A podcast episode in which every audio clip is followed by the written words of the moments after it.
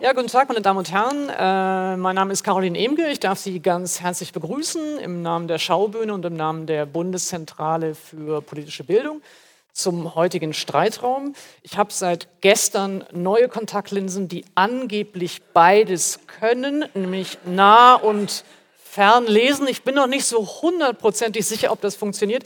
Falls Sie mich also gelegentlich für komplett deppert halten, könnte es an der Kontaktlinse liegen. Ähm, ich werde trotzdem versuchen, äh, das heute gut hinzubekommen. Ich freue mich sehr ähm, zu dieser Veranstaltung zum Thema Arbeit und Armut. Äh, eine Gesellschaft, die den Wert von Menschen oft nach ihrer Leistung, ihrer Arbeitskraft, ihrem Einkommen taxiert, lässt diejenigen ohne Arbeit oder diejenigen mit prekärer Arbeit gern im Schatten. Wer vertritt in einer neoliberalisierten, globalisierten Welt eigentlich die Arbeiterinnen und wer diejenigen ohne Arbeit? Und was für Formen der Repräsentation braucht es für Menschen, die als arm gelten oder die in armen, prekären Situationen leben? Welche Formen und Instrumente gibt es, diese Menschen zu repräsentieren? Ähm, wie sieht solche Repräsentation aus, wenn Parteien immer weniger als glaubwürdige Fürsprecher empfunden werden? Braucht es dafür wirklich eine nationale oder nicht vielmehr eine internationale Repräsentation? Welche anderen Formen von Prekariat werden oft vergessen, wenn von Armut gesprochen wird? Und warum wird so gern der weiße Arbeiter gegen migrantische Arbeiterinnen ausgespielt. Darüber möchte ich heute sprechen mit meinen Gästen. Ähm, ich stelle sie kurz vor. Von meiner Seite aus links. Julia Duchro ist 1971 in Genf geboren. Sie ist seit dem Jahr 2011 Leiterin des Referats Menschenrechte und Frieden bei Brot für die Welt.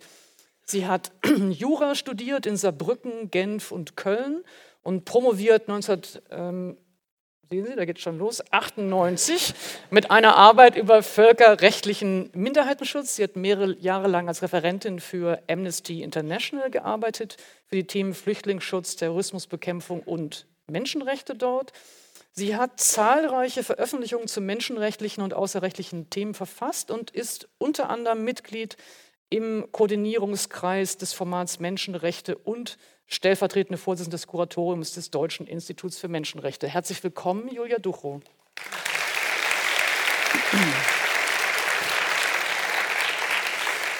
Ähm, direkt zu meiner Linken sitzt Rainer Hofmann. Er ist 1955 in Wuppertal geboren. Falls ich zwischendurch in so einen leichten Singsang geraten sollte, liegt es daran, dass ich in Wuppertal eingeschult wurde und mir diese leichte Färbung der Sprache von Herrn Hoffmann sehr vertraut ist. Er ist seit dem Jahr 2014 Vorsitzender des Deutschen Gewerkschaftsbundes. Er hat seine berufliche Laufbahn begonnen als Auszubildender bei den Farbwerken Höchst ähm, und nach einem Studium an der Bergischen Universität Gesamthochschule Wuppertal hat er gearbeitet für die Europäische Gemeinschaft in Brüssel, später für die Hans-Böckler-Stiftung. Und von 2003 bis zum Jahr 2009 war er stellvertretender Generalsekretär des Europäischen Gewerkschaftsbundes. Da werden wir sicherlich nachher auch noch ein bisschen drüber sprechen. Herzlich willkommen, Rainer Hofmann.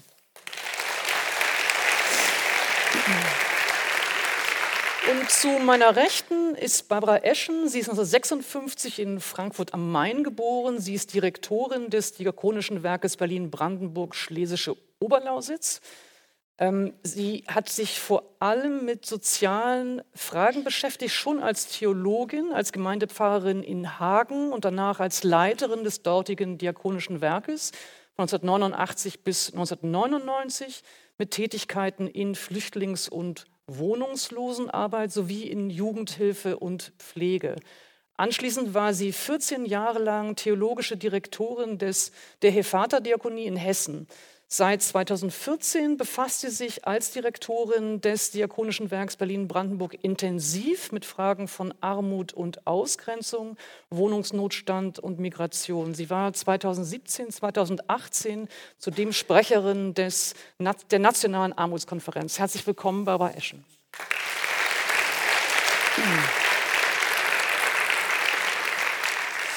Ähm, ich sage das immer am Anfang dieser Veranstaltungsreihe und sage das heute auch nochmal.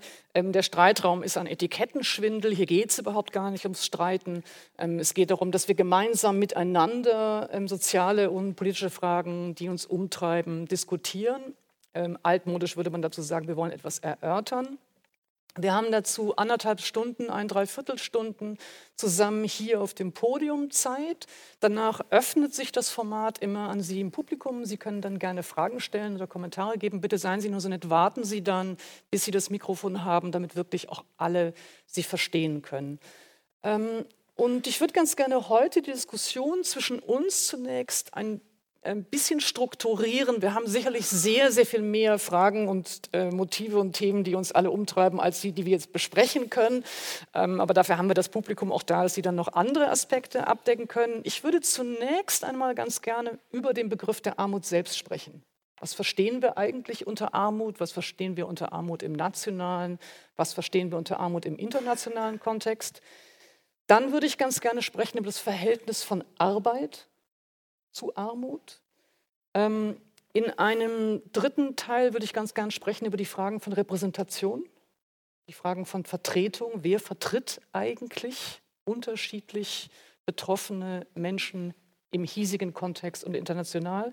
Und zum Schluss bei Strategien zur Armutsbekämpfung. Wenn wir also beginnen erst einmal mit dem Begriff der Armut, wovon reden wir eigentlich, wenn wir von Armut reden. Ähm, wir fangen vielleicht mit Julia Duchow an. Ähm, das ist ein ausgesprochen schon philosophisch äh, und juristisch auch umstrittener Begriff. Ähm, äh, es, ist, äh, es hat sowohl beschreibende Elemente der Begriff der Armut als auch wertende. Also es hat sowohl deskriptive als auch normative Aspekte der Armut. Ähm, vielleicht können Sie zunächst einmal beschreiben, mit welchem Begriff man vielleicht national operiert? Was verstehen wir unter Armut, wenn wir im nationalen Kontext sprechen? Und dann noch ein bisschen Ihre internationale Perspektive. Wie verhält es sich dort? Im Nationalen, da sind natürlich die anderen äh, auf dem Podium noch ein bisschen ähm, besser äh, äh, qualifiziert dafür. Aber grundsätzlich gibt es ja die Diskussion um die absolute Armut und die relative Armut.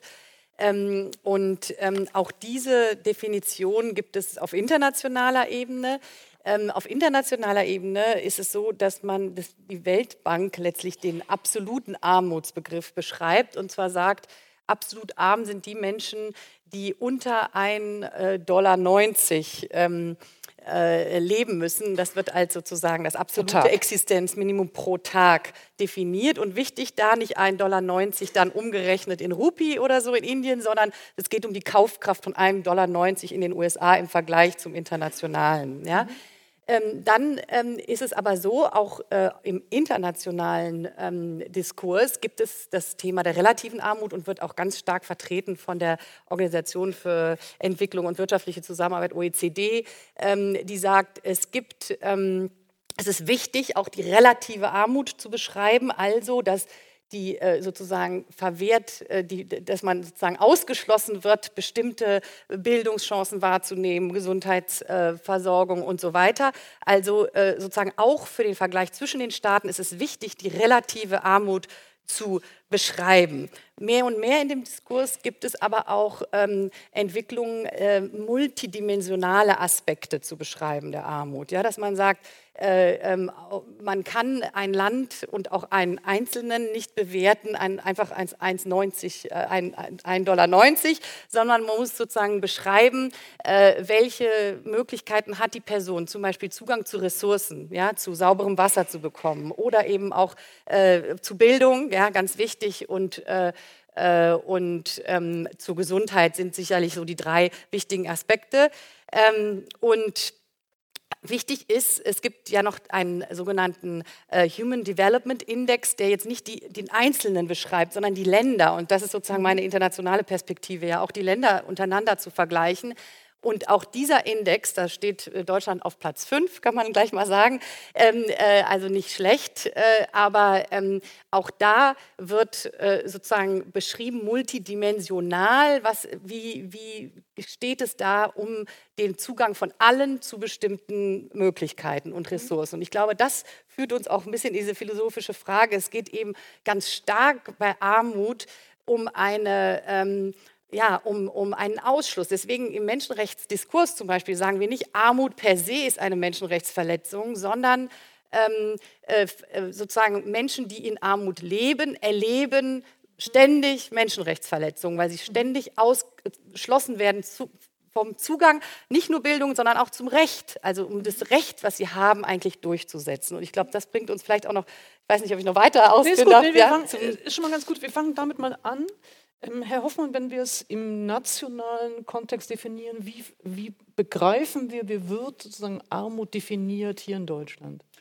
Ich glaube, Armut hat erstmal ganz vielfältige, verschiedene Gesichter und ich will anknüpfen an eine Definition, die nicht vom Deutschen Gewerkschaftsbund kommt, sondern anknüpft an die OECD bzw. die Europäische Union, wonach relative Armut äh, zum Ausdruck kommt, wenn jemand weniger als 60 Prozent des Durchschnittseinkommens in einem Land hat. Das Durchschnittseinkommen in Deutschland liegt bei ungefähr 10,60 Euro die Stunde. Und äh, wer dementsprechend äh, weniger als 60 Prozent von den 10 Euro, nee, das sind schon die 60 Prozent, der gilt als einkommensarm. Also Einkommensarmut ist relativ klar definiert. Aber wenn ich sage, Armut hat ganz unterschiedliche Gesichter, dann ist es eben nicht nur Einkommensarmut, äh, ist auch die Frage der Teilhabe am gesellschaftlichen Leben. Und das ist wesentlich mehr als Einkommen, Erwerbseinkommen in der Regel und drückt sich beispielsweise darin aus, dass Menschen dann am kulturellen Leben nicht teilhaben können, möglicherweise auch schon nicht mehr an einer solchen Veranstaltung wie heute Morgen hier teilhaben können, weil sie schlicht und ergreifend die sechs Euro nicht mehr zahlen können und somit ausgeschlossen sind. Also Inklusion und Teilhabe, glaube ich, ist ganz charakteristisch. Und wir erleben in Deutschland, dass wir, Sie haben gesagt gerade, ich weiß nicht, um welchen Bezugsrahmen wir nicht so schlecht dastehen, auf dem siebten Platz. HDI, äh, also dem Human äh, Development. Im, Euro Development im europäischen Vergleich stehen wir auf Platz zwei wenn es darum geht, dass wir nach Litauen in einem der reichsten Volkswirtschaften auf diesem Globus uns den Luxus gönnen, dass wir den größten Niedriglohnsektor nach Litauen in Europa haben. Und der größte Niedriglohnsektor heißt eben, dass Menschen weniger als die 10,60 Euro in der Stunde verdienen. Ich halte das für eine soziale Marktwirtschaft schlicht und ergreifend für einen Skandal.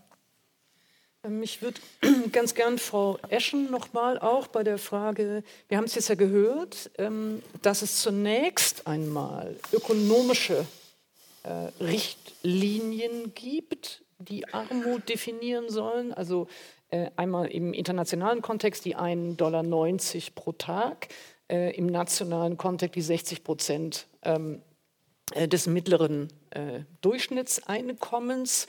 Ähm, könnte man jetzt zum Beispiel auch nachfragen und sagen, ist ja eigentlich eine Definition von Ungleichheit mhm. im Verhältnis zu dem, was das mittlere Einkommen ist, definiert für mich eher Ungleichheit als das, was Armut sein könnte. Deswegen würde ich ganz gerne Frau Eschen fragen, mhm. können Sie uns in nicht ökonomischen Begriffen beschreiben, äh, wie Sie Armut in Deutschland beschreiben? Ja.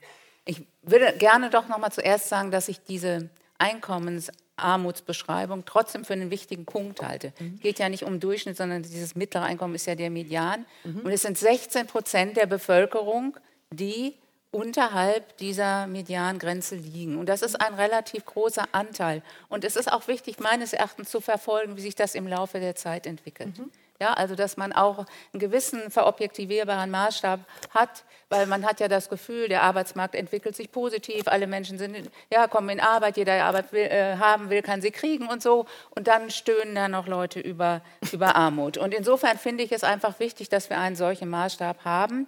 Und der kann eben auch nicht, wenn es nämlich Durchschnitt wäre, dann könnte man sagen, drei Reiche mehr und sofort verändert sich das alles. Nein, es geht um diesen, diesen Median. Das heißt, dieser, wenn, sich, äh, wenn sich bei den Reichen ganz viel tut, dann geht das gar nicht mit in die Rechnung ein, sozusagen. Mhm. mhm. Das ist eine statistische Frage. Und das finde ich eigentlich ganz wirklich wichtig, weil wir haben da einen gewissen Maßstab.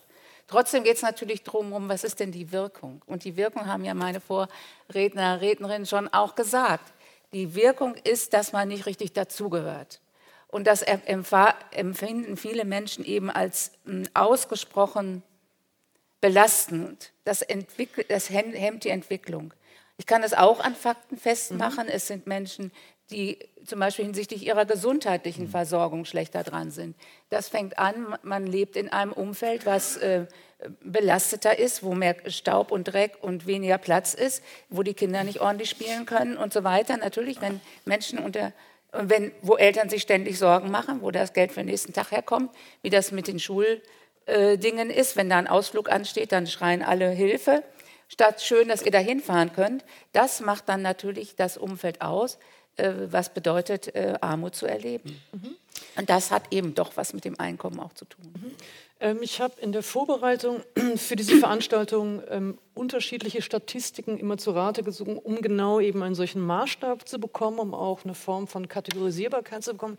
Ich muss jetzt ehrlicherweise für mich zumindest sagen, ähm, dass für mich genau diese Zahlenwerte doch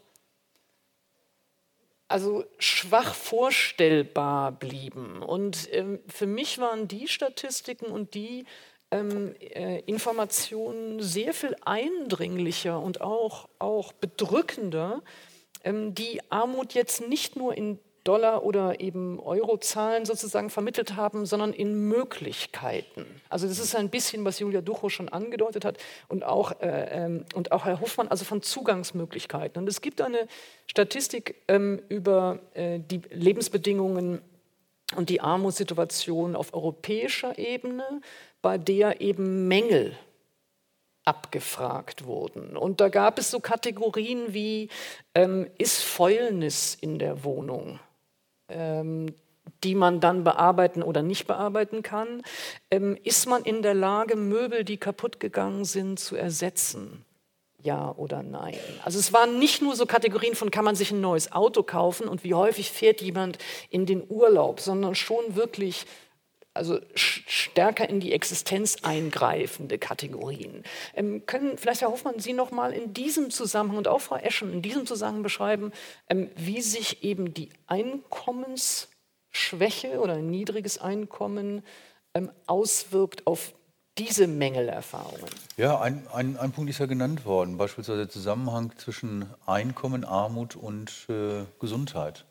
Äh, oder der Zusammenhang zwischen Einkommen und äh, Lebenserwartung. Ähm, Sie haben auf den Zusammenhang der Verteilung hingewiesen. Wir haben eine extrem hohe Verteilungsungerechtigkeit in diesem Lande, wie ich finde, was mit dazu führt, dass die oberen Einkommensbezieher äh, schlicht und ergreifend eine zehnjährige höhere Lebenserwartung haben als die unteren Einkommensgruppenbezieher. Das hat dann wiederum was mit Konsum, Ernährung zu tun, dass untere Einkommensbezieher natürlich wesentlich ungesünder sich ernähren, weil sie nicht die Ressourcen haben, um Bioprodukte oder andere gesunde Nahrung äh, überhaupt zu kaufen und regelmäßig zu sich zu nehmen.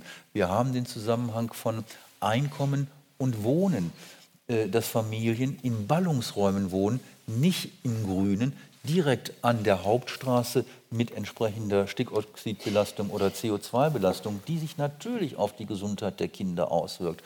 Wir haben den Zusammenhang zwischen Einkommensarmut und Bildung, wo wir wissen, dass Kinder, Jugendliche aus einkommensschwachen Elternhäusern deutlich geringere Bildungschancen haben, auch weil unser Schulsystem nach wie vor hochgradig sozial selektiv ist, also auch Chancengleichheit und Einkommen eine Rolle spielt, über die gesamte Erwerbsbiografie oder aber auch in Familienstrukturen hängen bleiben. Wir haben das Phänomen in Deutschland, das ist erschreckend, fast zwei Millionen Kinder in Deutschland gelten als arm. Kinderarmut in einem der reichsten Länder der Welt. Ich halte das äh, was mit den Kindern passiert. Ja? Äh, Sie hatten es auch vorhin angesprochen, wenn es darum geht, zur Klassenfahrt äh, teilzuhaben. Und die Selbstbeteiligung an der Klassenfahrt beträgt von mir aus 20, 25 Euro. Und diese Familien nicht mal mehr diese 20 Euro aufbringen können und dann alle möglichen Konstruktionen gefunden werden, um zu erklären, mein Sohn, meine Tochter kann nicht mit zur Klassenfahrt. Das ist sozial nicht nur stigmatisierend, sondern das ist sozial extrem verletzend, auch in der Ehre, in der Menschenwürde dieser Personen, die nicht an gesellschaftlichen Leben, in welchen Bereichen auch immer, teilhaben können. Also mhm. von da aus ist es weit, weit mehr als nur eine statistische Größe, ob ich 10,20 Euro oder 10,60 Euro verdiene. Was dahinter sich sozusagen an Lebenslagen von Menschen äh, abspielt, äh, halte ich zum Teil für wirklich entwürdigend und dramatisch. Ähm, vielleicht an, an, alle drei. Mich würde interessieren, ähm, wer besonders davon betroffen ist. Und das hat schon auch etwas ein bisschen mit diesem Oberthema, das wir uns in dieser Spielzeit ja stellen, Identität und Repräsentation zu tun. Ähm, schaut man auf die Darstellung und vielleicht auch ein bisschen auf den Verlauf der Diskussion im Öffentlichen, ähm, hat man ja häufig den Eindruck, es gibt Kinderarmut. Das hat schon eine öffentliche Wahrnehmung, würde ich sagen. Ähm, und ähm, es gibt männliche Armut Frauenarmut ist mindestens mein Eindruck und meine Wahrnehmung ist etwas weniger stark im Fokus oder wird weniger stark repräsentiert. Ähm, deswegen würde ich ganz gerne fragen, wer ist davon betroffen und welche Menschen, die davon betroffen sind, bleiben aber seltsam unsichtbar. Ähm, vielleicht äh, fangen wir mit Frau Eschen an und dann Julia mhm. Druchow. Also ich natürlich ist das Bild so vielfältig, dass man es gar nicht an einem Vormittag hier beschreiben könnte. Es stimmt, das Thema Kinderarmut ist ein bisschen mehr in den Fokus geraten. Es wird ja jetzt sogar diskutiert, was wir uns sehr gewünscht haben von der Nationalen Armutskonferenz, eine Kindergrundsicherung zu, einzuführen, die dazu führen soll, dass eben Kinder von den ganzen Hartz-IV-Dingen äh, äh, nicht betroffen werden. Wobei das ein ganz kompliziertes, äh, äh, ganz komplizierte Frage ist, ob man das überhaupt jemals hinkriegt. Aber ähm, und trotzdem finde ich es immer wieder interessant auch, dass so schnelle Lösungen auch bei Kindern gesagt werden. Also dann heißt es, wir erhöhen das Kindergeld. Wird aber nicht darüber besprochen, dass das Kindergeld auf Hartz IV angerechnet wird.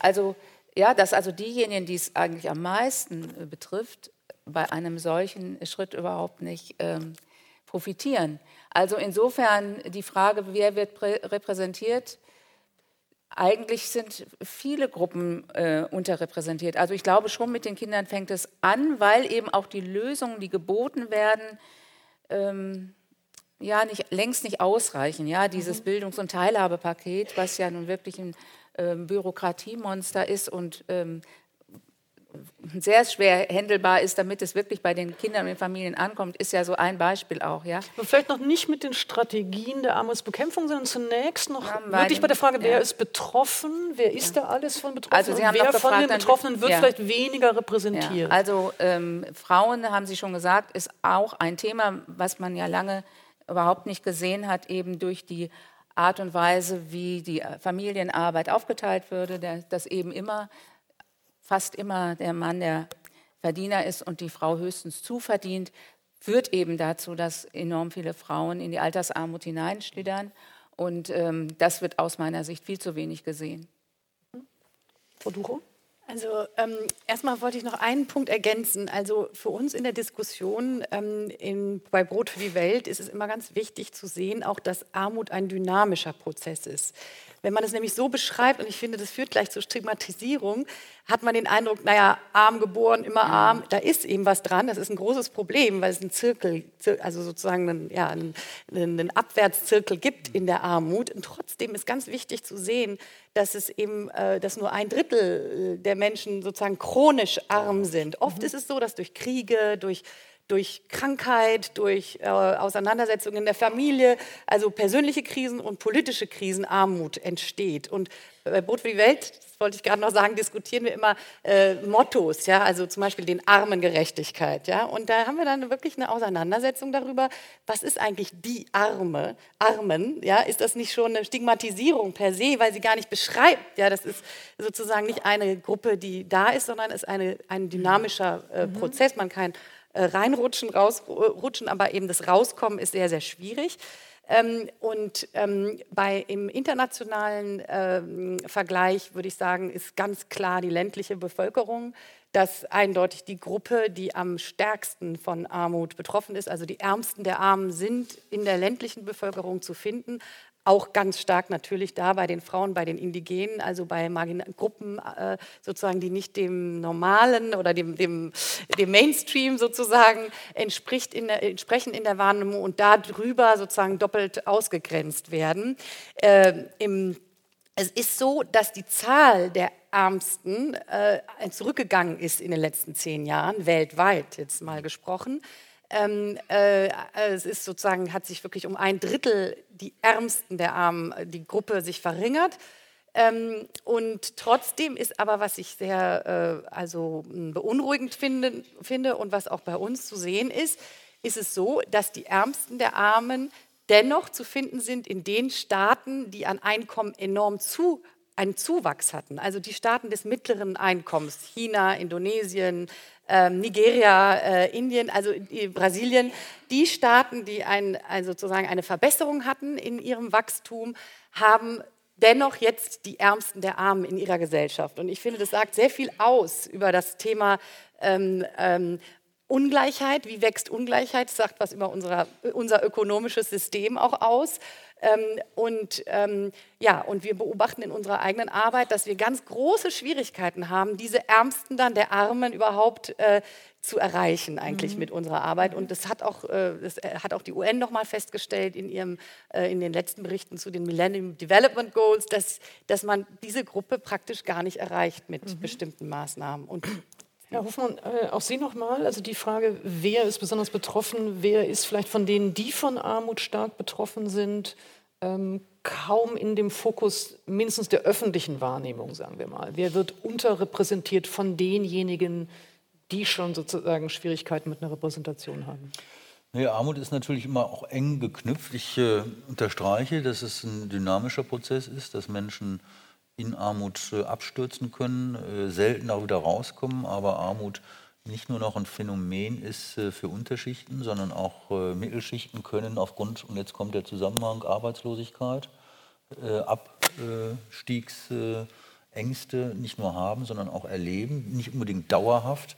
Aber Armut hat natürlich eine ganz enge Funktion und Abhängigkeit von Erwerbsarbeit. Und hier haben wir nochmal auch das Phänomen, dass wir äh, Menschen haben, die trotz Arbeit mhm. arm sind, ähm, dass wir äh, bei den Personengruppen, glaube ich, äh, differenzieren können und auch da immer wieder der Zusammenhang zur Erwerbsarbeit besteht, dass wir nicht nur Kinderarmut haben, sondern Frauen in wesentlich höherem Maße von Armut betroffen sind als Männer.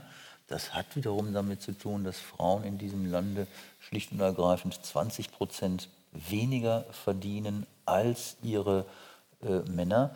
Äh, das führt dazu denn, dass wir Altersarmut haben und Altersarmut dann insbesondere auch wieder bei Frauen, weil sie häufig, äh, das ist das äh, Breadwinner-Modell, dass wir nach wie vor eben noch Familienmodelle haben, wo die Frau Zuverdienerin ist.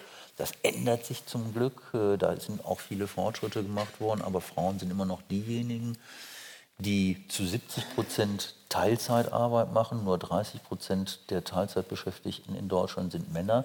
Teilzeitarbeit führt dann über die Erwerbsbiografie dazu, dass es in der Rente nicht mehr für ein Auskommen in Würde reicht, sondern man dann immer wieder noch auf Grundsicherung angewiesen sind, um der Armut äh, halbwegs zu entkommen. Ähm, aber der Kontext äh, Armut und Einkommen und Erwerbsarbeit ist ein ganz zentraler. Deshalb, da werden wir gleich sicherlich noch im Gespräch zu kommen, ist es für uns ganz wichtig, dass wir die Verwerfungen, die wir auf dem Arbeitsmarkt haben, äh, mit dem Niedriglohnsektor, den ich schon angesprochen habe, äh, dringend dafür sorgen müssen, dass äh, Arbeit nicht arm machen darf. Und das ist leider heute in Deutschland zunehmend der Fall.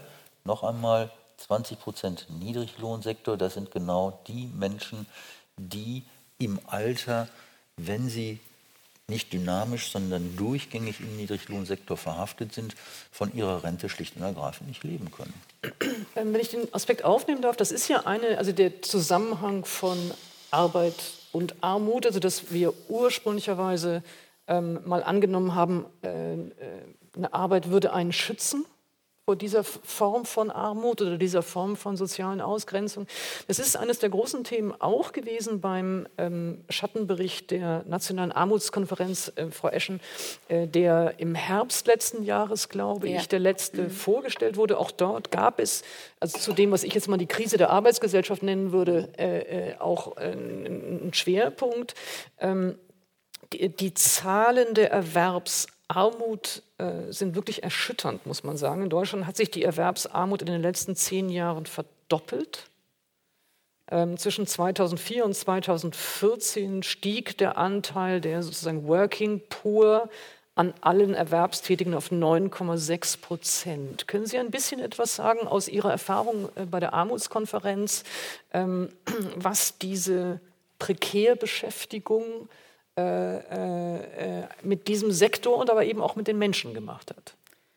Das heißt, es ist nämlich genau sag mal, die inhaltliche Ausfüllung von diesen 16 Prozent, die ich vorhin genannt habe, die zu den äh, Einkommensarmen gehören. Da denkt man im, immer gleich, dass Menschen sind, die gar keine Arbeit haben. Aber wir sind ja umgeben von Menschen, die eben, weiß ich nicht, Paketdienste machen müssen, ähm, also wirklich so ganz geringes Einkommen haben, dass sie zum Teil eben auch ihr Einkommen aufstocken müssen durch Hartz IV.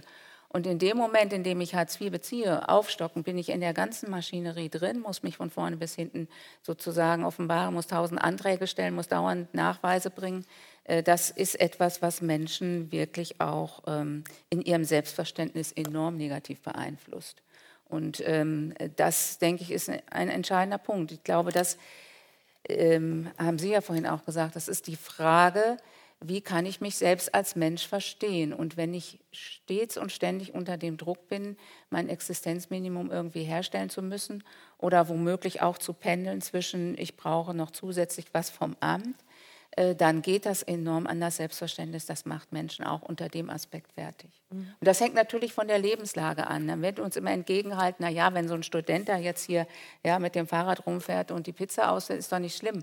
Das ist sicher eine andere Situation, als wenn ich in einer Lebensphase bin, wo ich, wo ich die Aussichten auch verliere. Und es gibt viele Menschen, gerade in der Nationalen Armutskonferenz sind mir begegnet, die haben so die Aussicht auch verloren, dass sich irgendetwas verändert, dass sie ihr Leben selber in die Hand nehmen und gestalten können, fühlen sich als Spielball.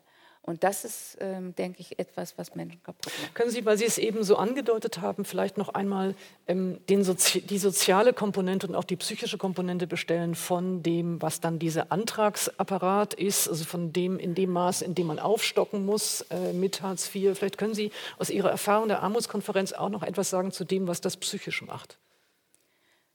Also man muss ja zum Beispiel ähm, dann äh, nachweisen, dass man sich so und so viel bewirbt. Äh, man muss Bewerbungen rausschicken, von denen eigentlich beide Seiten schon mal wissen, dass sie eigentlich keinen Erfolg haben. So. Aber das muss man halt machen. Und ähm, wenn man einen äh, Hartz-IV-Antrag stellt ähm, und ähm, man muss sich eben zu bestimmten Terminen immer wieder einfinden und so. Oder bei den Menschen, die jetzt bei der Nationalen Armutskonferenz mitmachen, da haben wir immer ein Betroffenen-Treffen einmal im Jahr. Das finde ich eine ganz äh, wunderbare Gelegenheit. Etwa 100 Personen aus ganz Deutschland kommen da zusammen.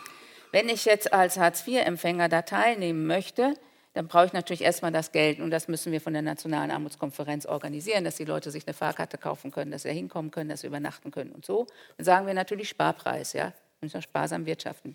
Ist aber schwierig, wenn ich eine Fahrkarte für einen Sparpreis kaufen will, dann muss ich das rechtzeitig machen, nämlich ungefähr, weiß ich nicht, zwei Monate vorher.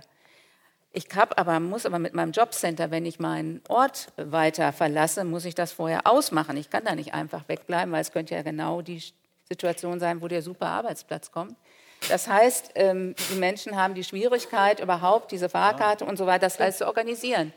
Das ist etwas, was sozusagen schon mal Arbeit und Anstrengung macht, aber das zeigt natürlich auch, in welcher Haltung ich mich da befinde oder wie ich gesehen werde.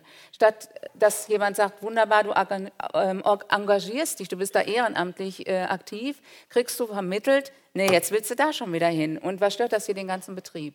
Also das sind so Dinge, die das mhm. äh, Leben dann schwer machen und äh, wo ich denke, dass äh, schon jede Veränderung ähm, dringend erforderlich mhm. wäre. Ähm, Herr Hoffmann, es ist ja anfangs äh, sind Minijobs so vermittelt worden als äh, ja, also auch irgendwie eine prima Möglichkeit, dann eine bessere oder eine gute Arbeit zu bekommen, also als ob es sozusagen so etwas Übergangshaftes hätte äh, und eben ein, ein, ein, eine, eine, eine Schneise wäre, um dann eine, eine bessere Beschäftigung zu bekommen.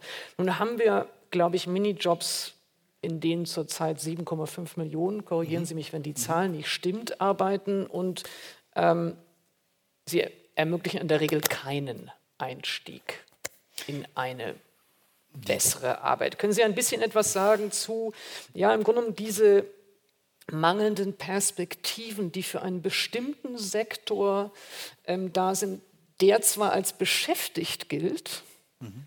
aber de facto ausgesprochen prekäre äh, äh, Lebenssituation hat und zudem dann auch noch, ein, mindestens in der öffentlichen Wahrnehmung, ja marginalisiert wird. Also äh, A, die Zahl stimmt, es sind äh, rund 7, äh, 7,5 Millionen Menschen, die in Mini- oder Midi-Jobs hängen. Da sind natürlich auch die Studierenden bei, die ja. sich ein bisschen was dazu verdienen, ist völlig richtig. Aber im Kern geht es darum, dass es Menschen sind, die in Branchen arbeiten, wo beispielsweise schlicht und ergreifend keine Tarifverträge gelten. Und das ist sozusagen dann der Kernjob von Gewerkschaften, dass wir über Tarifverträge versuchen, dass die Menschen ein halbwegs vernünftiges Einkommen haben, was eben nicht Working Poor bedeutet, also arm trotz Arbeit, sondern Menschen dann von ihrem Gehalt ein würdevolles Leben führen können. Das Problem, was wir in Deutschland haben, dass wir einen Rückgang haben der Menschen, die unter dem Schutz von Tarifverträgen fallen, äh, in Deutschland mal bei 70, 75 Prozent. Heute im bundesrepublikanischen Durchschnitt noch 52 Prozent der Arbeitnehmerinnen und Arbeitnehmer unter dem Schutz eines Tarifvertrages fallen. Und dafür gibt es natürlich vielfältige Gründe. Das hat unter anderem damit zu tun, dass äh, gerade in der Industrie immer mehr Arbeit ausgesourced wurde. Beispielsweise das ganze Facility Management, also dazu gehört denn die Gebäudereinigung, äh, dazu gehört äh, die Logistik, also der Transport. Und das alles in Branchen ausgegliedert wurde, für die häufig dann die Arbeitgeber nicht in einem Arbeitgeberverband waren, wo dann auch Tarifverträge gelten. Und hier haben wir Einkommensunterschiede von 20, 25 Prozent, dass Menschen dann für die gleiche Arbeit, die sie früher gemacht haben, 20 bis 25 Prozent weniger verdienen und dann vielfach auch aufstocken müssen, weil die Grundsicherung über das Erwerbseinkommen nicht mehr reicht. Und das ist, glaube ich, äh, in den Branchen unterschiedlich verteilt. Äh, beispielsweise ich hätte gesagt, äh, Logistik im Transportsektor, Paketzustelldienste. Gucken Sie sich solche Sklaventreiber wie Hermes an. Äh, die werden zum Teil dann noch gar nicht mehr als Beschäftigte geführt, sondern sind sogenannte mhm. Solo-Selbstständige. Da haben wir auch das Wie heißen die? Solo-Selbstständige. Solo-Selbstständige? Solo-Selbstständige, ja. Scheinselbstständige kann man auch sagen, weil sie de facto gar nicht selbstständig sind. Kannten Sie das jetzt alle als Wort? Okay, gut. Dachte, Kennt man, ja, den Begriff. Okay, Solo. So, Solo ja. ja. Aber diese Zahl nimmt deutlich zu, gerade in bestimmten ja. Branchen, wie mhm. die Paketzustellung oder wie im Reinigungsdienst. Äh, wir haben, Beispiel ist, glaube ich, äh, weitestgehend bekannt, äh, Uber, sein Fahrdienstservice. Die Menschen, die dort arbeiten, werden alle nicht mehr als Arbeitnehmer anerkannt, sondern sind alle selbstständig. Und Uber, der Arbeitgeber, versteht sich nicht als Arbeitgeber, sondern ist ein Dienstleister, der auf seiner schicken Plattform dazu, dazu beiträgt, dass wir auf unserer App relativ rasch äh, einen Fahrdienst bekommen, um von A nach B gebracht zu werden. Die Menschen, die diese Fahrdienste erbringen, sind aber alles andere als selbstständig, weil sie können den Fahrpreis überhaupt nicht bestimmen, wenn ich jemanden von A nach B bringe. Äh, oder sie müssen direkt 25, 30 Prozent des Preises, den sie einnehmen, direkt bei Uber abführen. Und der sagt, naja, das sind alles Selbstständige. Also hier haben wir Verwerfungen, die auch in anderen Branchen stattfinden, also beispielsweise Putzdienstleistungen oder Helpling, Handwerksdienstleistungen, wo früher Menschen in ordentlichen Arbeitsverhältnissen mit Tarifverträgen anständig in die sozialen Sicherungssysteme eingezahlt haben, schlicht und ergreifend als Scheinselbstständige degradiert werden und mit deutlich geringerem äh, Entgelt oder mit deutlich geringerem Einkommen überleben müssen und eben auch die Risiken auf die Beschäftigten übertragen werden, weil jeder Arbeitgeber zahlt 50 Prozent der Sozialversicherungsbeiträge, Krankenkasse, Arbeitslosigkeit. All das findet dort nicht statt.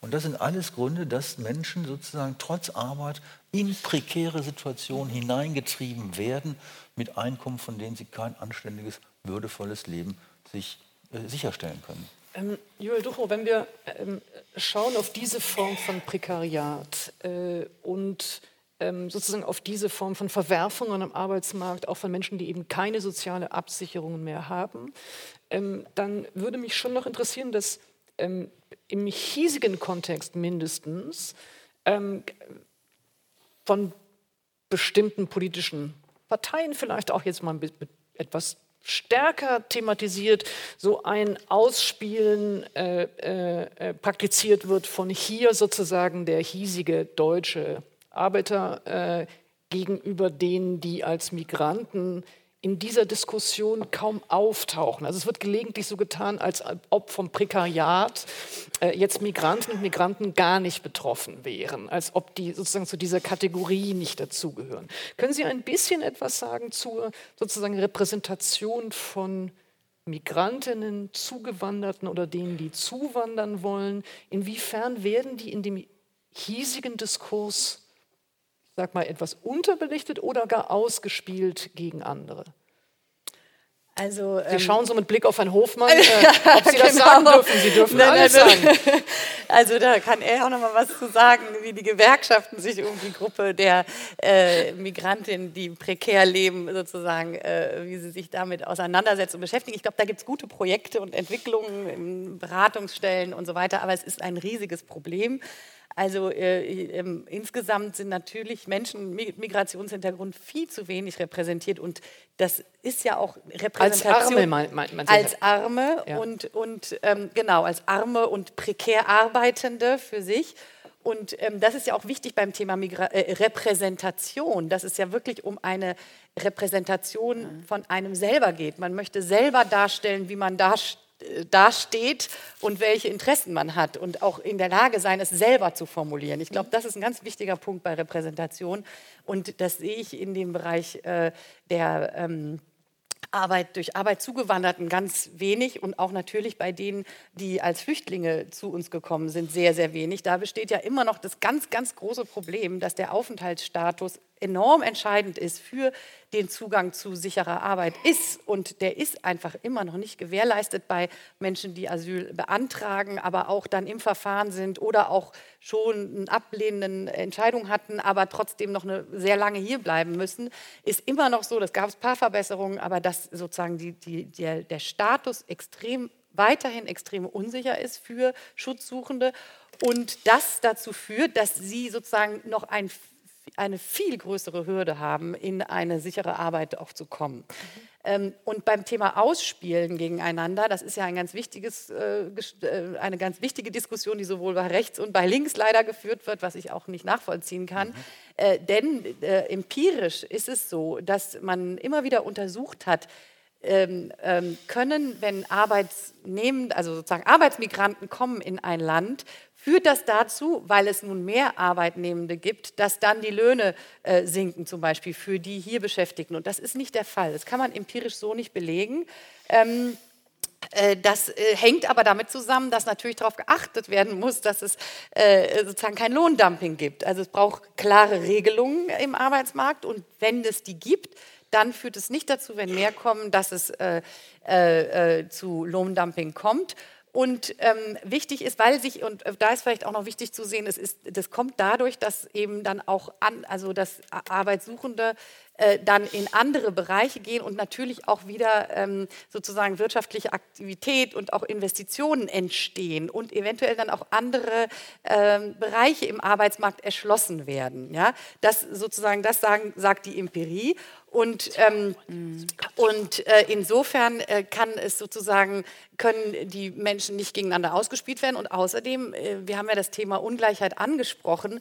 Es ist ganz wichtig, glaube ich, wenn man diese Argumente, also dass man sozusagen die Ursachen eigentlich für Armut und für Ungleichheit nicht verschleiert, indem man sagt, es waren eben andere, die jetzt gekommen sind, die bei uns äh, zu Armut geführt hat, haben, vor allem wenn es auch noch nicht mal äh, so ähm, stimmt. Ja.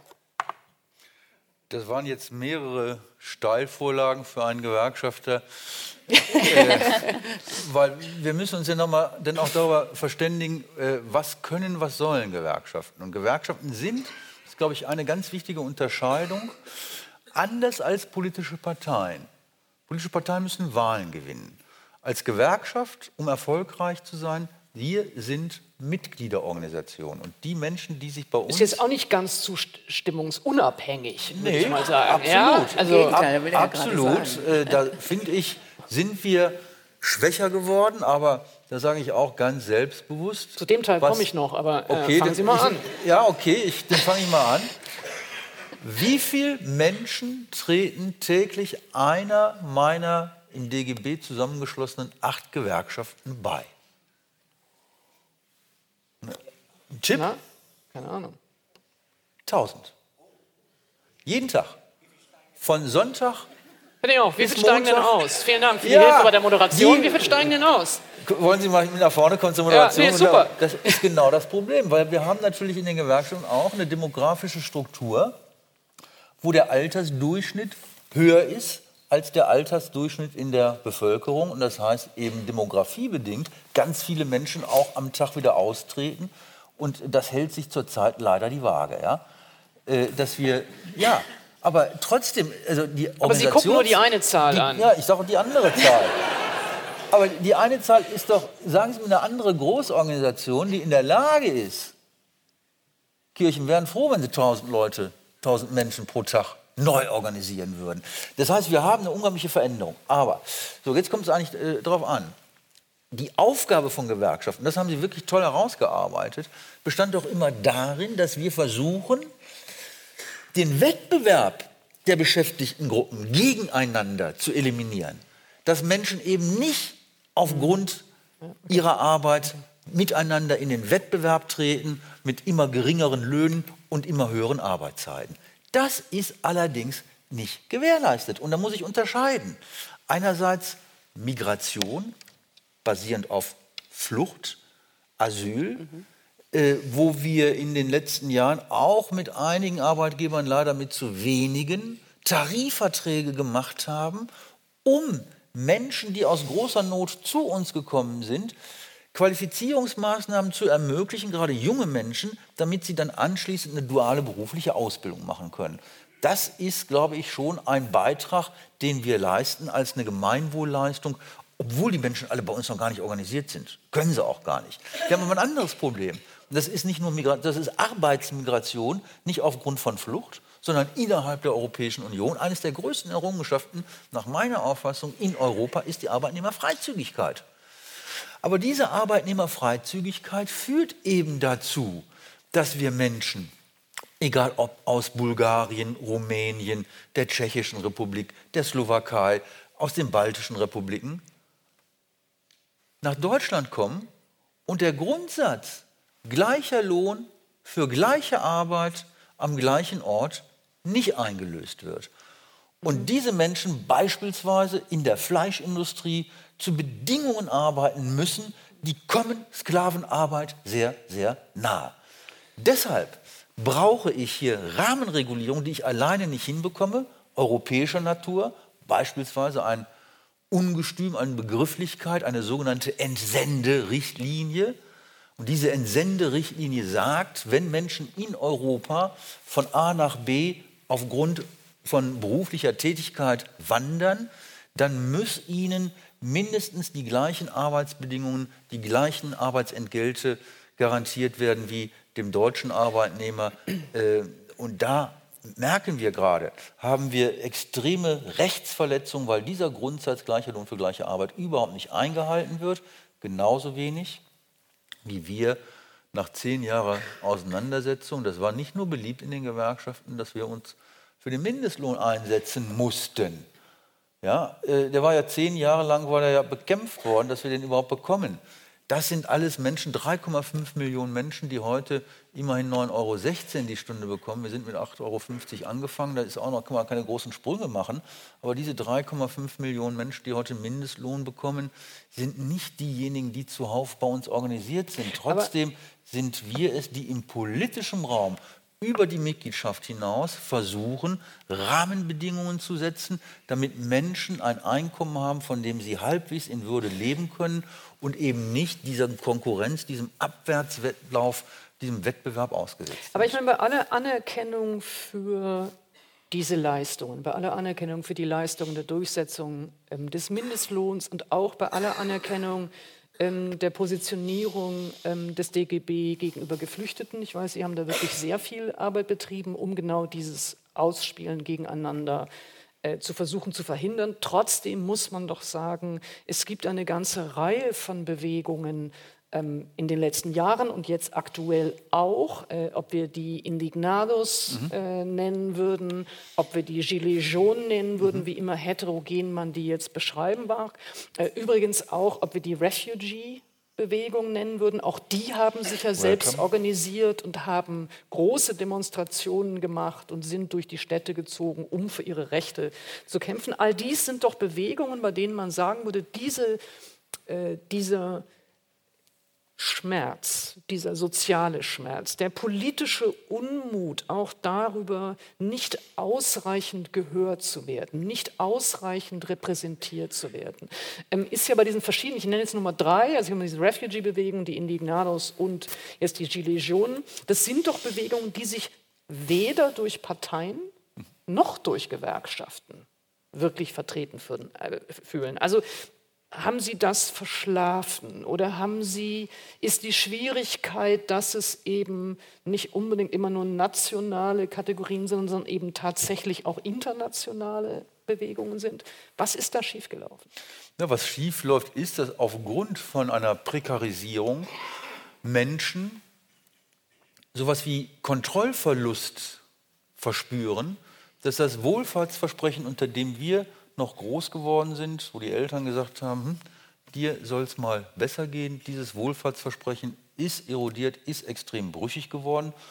Und ob die Menschen nun objektiv wirklich äh, von prekären Beschäftigungsverhältnissen betroffen sind oder nur subjektiv die Sorge haben, sie könnten ins Prekariat abstürzen, hat natürlich mit dazu beigetragen, dass etablierte Institutionen, das sind im Wesentlichen Parteien, aber natürlich auch Gewerkschaften sowas wie einen Glaubwürdigkeitsverlust erlebt haben, wo man nicht mehr davon glaubt, dass sie meine Interessen noch wirksam wahrnehmen, wirksam vertreten. Und würden Sie da sagen, Sie könnten den, also würden Sie sagen, Sie haben auch Fehler gemacht? Würden Sie sagen, oder gibt es etwas, bei dem Sie sagen würden, als Gewerkschaften haben wir das nicht ausreichend wahrgenommen oder äh ich glaube, wir, haben das, wir haben das schon ausreichend wahrgenommen.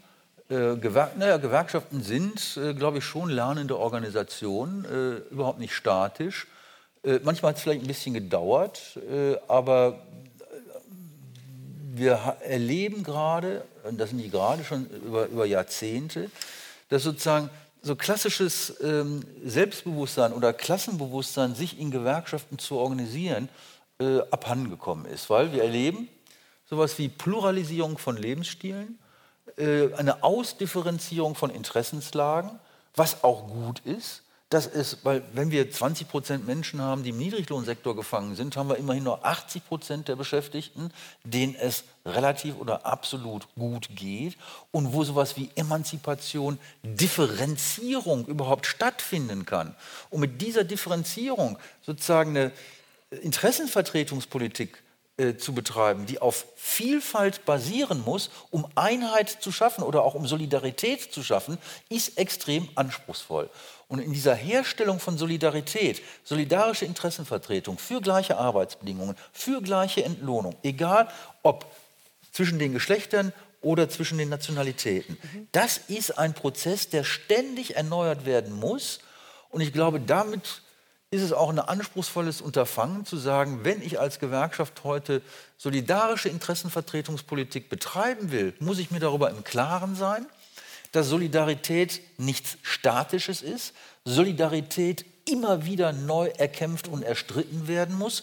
Und das Bewusstsein, dass Solidarität bedeutet, am Ende des Tages das Stärkere den Schwächeren helfen und für diese unterschiedlichen Interessen eintreten und die Anerkennung von Differenz. Dass Aber wir eben nicht mehr das, Industrie, das Industrieproletariat haben. Mit, der, wir ja. haben gerade ein, einen Satz noch. Wir haben gerade ein, eine Branche in Deutschland dicht gemacht. Wir haben am 21. Dezember in Bottrop. 150 Jahre Steinkohleförderung.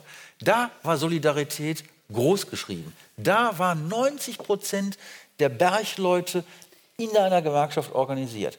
Das ist ein Strukturwandel, den wir gegenwärtig erleben, der auch gut und richtig ist, weil ich bin ja nicht der Meinung, dass wir nicht in das Zeitalter der regenerativen Energien rein müssen. Wir müssen da rein, möglichst schnell. Nur in dem Bereich habe ich überhaupt gar keine Beschäftigten mehr, die Solidarität und gewerkschaftliche Interessenvertretung praktizieren, weil da sind wir so gut wie überhaupt nicht vertreten. Da können Sie sagen, da haben Sie Fehler gemacht, okay, da müssen Sie sich anstrengen, dass Sie da auch wieder Mitglieder gewinnen, beispielsweise in der Photovoltaik oder in anderen Branchen. Muss ich einmal ganz kurz stoppen, ähm, weil ähm, nein, nein, nur ein, nein, ich, äh, äh, äh, nur das sozusagen ähm, ist nicht falsch klang. Es ging mir jetzt nicht darum, dass Sie sozusagen, also ums Fehler eingestehen. Naja. Das, äh, äh, das, äh, das wäre jetzt gar nicht mein Gestus des Sprechens, das wäre mir unangenehm gewesen, sondern ich meine tatsächlich, der Punkt, den Sie jetzt doch nennen, ist doch einer, ähm, bei dem ich schon noch einmal sozusagen nachhaken möchte.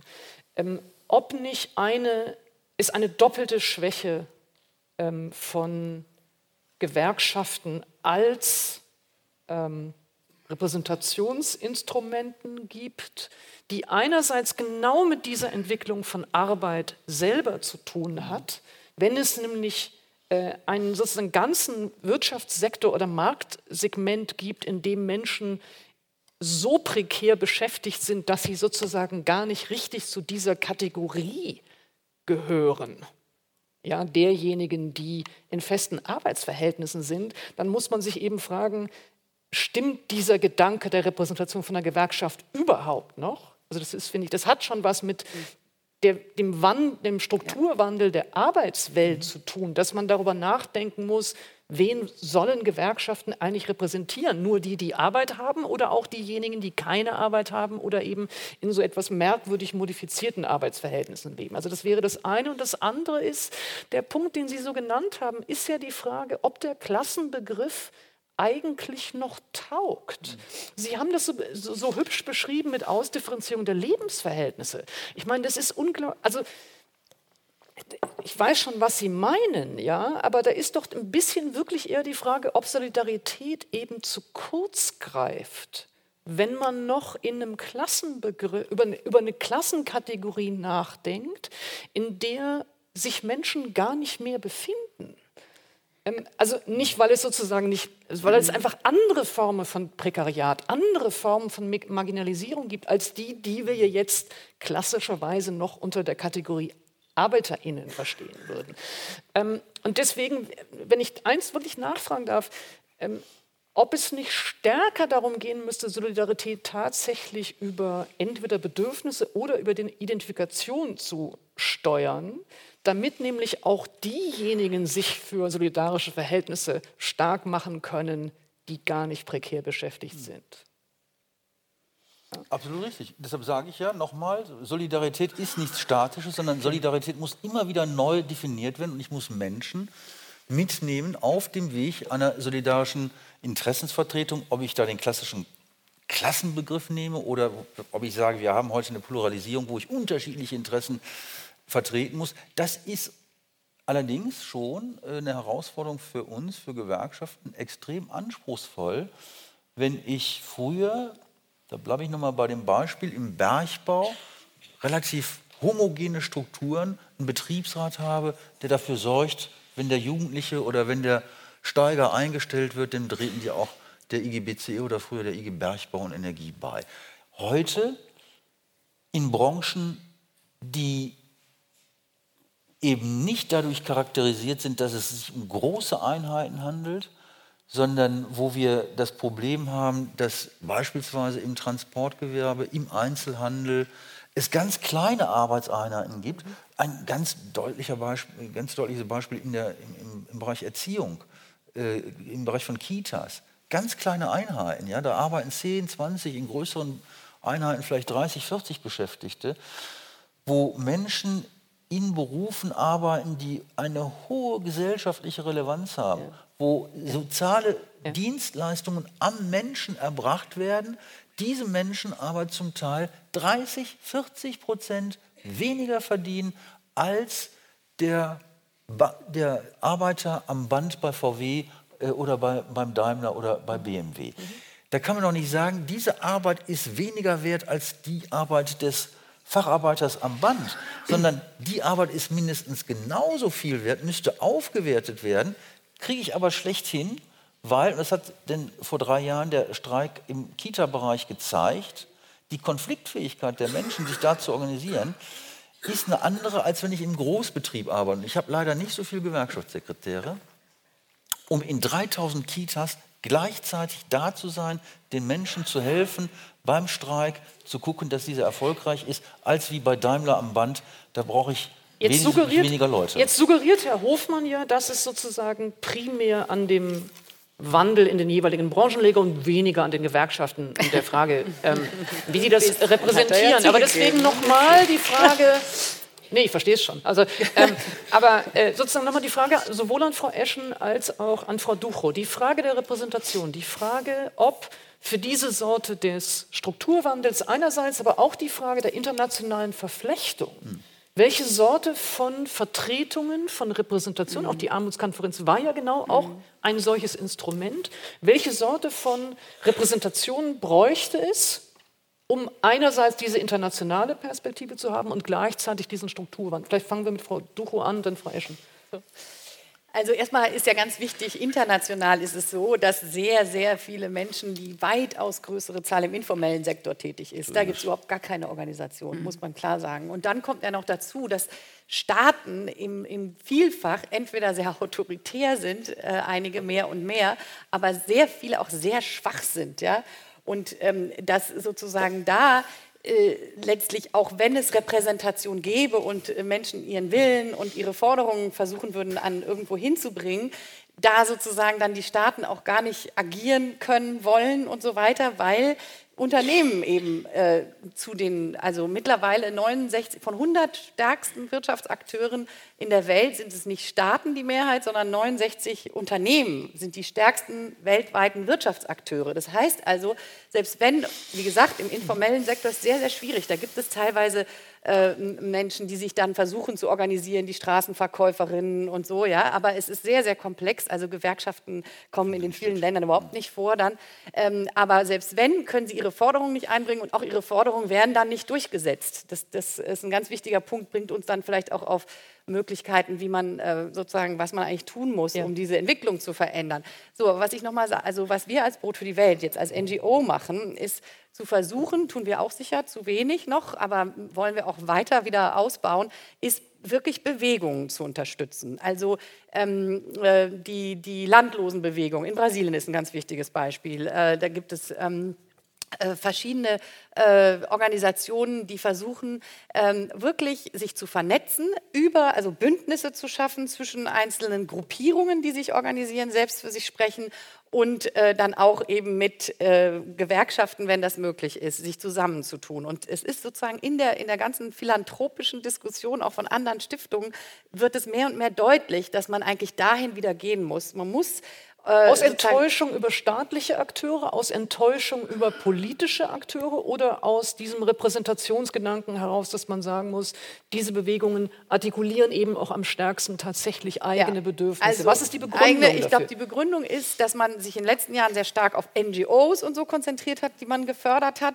und gemerkt hat, auch da äh, können die Personen, die sozusagen betroffen sind von Exklusion, sich gar nicht wirklich wiederfinden. Ja? Häufig, weil die eben eine bestimmte Struktur haben, im, in der Hauptstadt sind, sozusagen gar nicht die Bedürfnisse der, die ich beschrieben hatte, die am meisten exkludiert sind, eben wahrnehmen können. Und deswegen hat man gesehen, auch um politische Veränderungen zu schaffen, das ist der zweite Grund, äh, braucht es eigentlich etwas mehr als einfach einzelne äh, sozusagen institutionalisierte Akteure zu unterstützen. Man muss wirklich hingehen und mehr Netzwerke, Bewegungen, äh, äh, die wirklich an der Basis arbeiten und sozusagen auch eben sich selbst repräsentieren. Also Gewerkschaften sind für Sie keine Basis, habe ich das richtig Nein, also wir würden, also wir wünschen es uns. Wir wünschen es uns. Also und wir würden ja immer die ganzen Bewegungen darin bestärken. Arbeitet mit den Gewerkschaften zusammen, bringt da eure Forderungen ein, nehmt die als Alliierte, seid sozusagen äh, Bündnispartner sind wir auch als Organi also in Deutschland sind wir auch sind die Gewerkschaften uns ganz ganz entscheidende Bündnispartner und trotzdem würde ich sagen, äh, man also ähm, die Gruppen, mit denen wir arbeiten, sind eben nicht gewerkschaftlich organisiert, Absolut. weil die Gewerkschaft sie nicht erreichen. Ist einfach so. Und vielleicht noch mal ein Punkt, äh, weil Sie ja die ähm, Gilets jaunes angesprochen haben und auch die, ähm, äh, diese äh, Karawanen in Deutschland, die es ja gab. Es gibt die auch international in Mexiko ganz stark.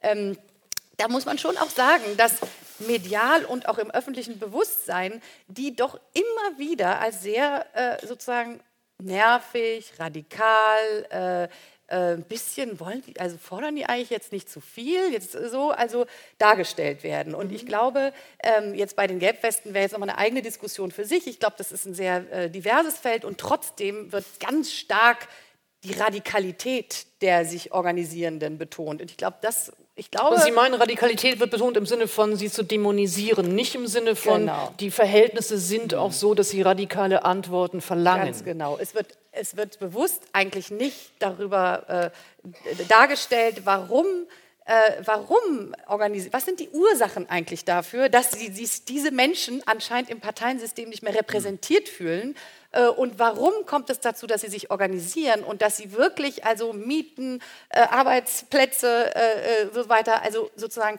die legitime Bedürfnisse haben und die auch sozusagen gemeinschaftlich artikulieren wollen und ganz wichtig natürlich nicht in Diskriminierung anderer. Das würde auch mhm. unterscheiden die Gilets jaunes zu Pegida oder so. Es geht nicht äh, ich will nicht sagen, es ist eine sehr diverse Bewegung. Also sozusagen, ich glaube aber, viele Teile wollen sich eben zusammenfinden, nicht gegen andere, mhm. sondern sozusagen als Eigenrepräsentation für ein besseres System. Und ich glaube, da muss man auch wirklich in der, und auch genauso diese Refugee-Karawanen, ich würde sagen, viele haben das, das konnte man in nur in ganz, äh, also wurde nicht im Mainstream auch berichtet darüber. Ne? Was sind das für legitime Interessen, die die Menschen selber hier nach vorne bringen wollen? Ich würde zu der medialen Darstellung gleich auch noch eine Frage haben, aber erst ähm, Frau Eschen nochmal auch zu dieser Frage, äh, was sind eigentlich die richtigen Instrumente oder was könnten richtige Instrumente oder auch eben Interessenvertretungen sein, um diese Art von veränderten Formen vielleicht von Armut oder Prekariat zu adressieren? Also da stellen Sie mir eine Frage, die ich leider nicht beantworten kann, aber ich will trotzdem zwei äh, Beobachtungen einfach mal sagen. Interessante, also DGB ist natürlich an der Nationalen Armutskonferenz beteiligt, ist eine der Organisationen, die da äh, in dem Bündnis drin ist. Und es gibt zum Beispiel Verdi ähm, Erwerbslosengruppen, die da sich eben auch dann ähm, in erster Linie beteiligen. Und da habe ich vor einiger Zeit eine junge Frau getroffen, die sagte zu mir, und das, das geht mir echt so nach, ja, die sagte, ich bin jetzt seit sieben Jahren auf Hartz IV und das macht einen so fertig, man verliert einfach jede Hoffnung, man wird auch krank. Ich bin auch krank geworden, psychisch krank geworden. Ich bin da immer zu dieser Verdi-Erwerbslosengruppe hingegangen, aber ich kann das einfach nicht mehr, weil die sind alle so wie ich. Die haben alle, alle keine Hoffnung mehr. Die lassen alle den Kopf hängen. Ja? Und ich bin jetzt, hat sie gesagt, bei so einer Mieterinitiative, äh, da geht es irgendwie um, um äh, Bewahrung, Verräumung und, und, mhm. und ähm, na, wie heißt das? Energetischer, energetischer Sanierung und mhm. so.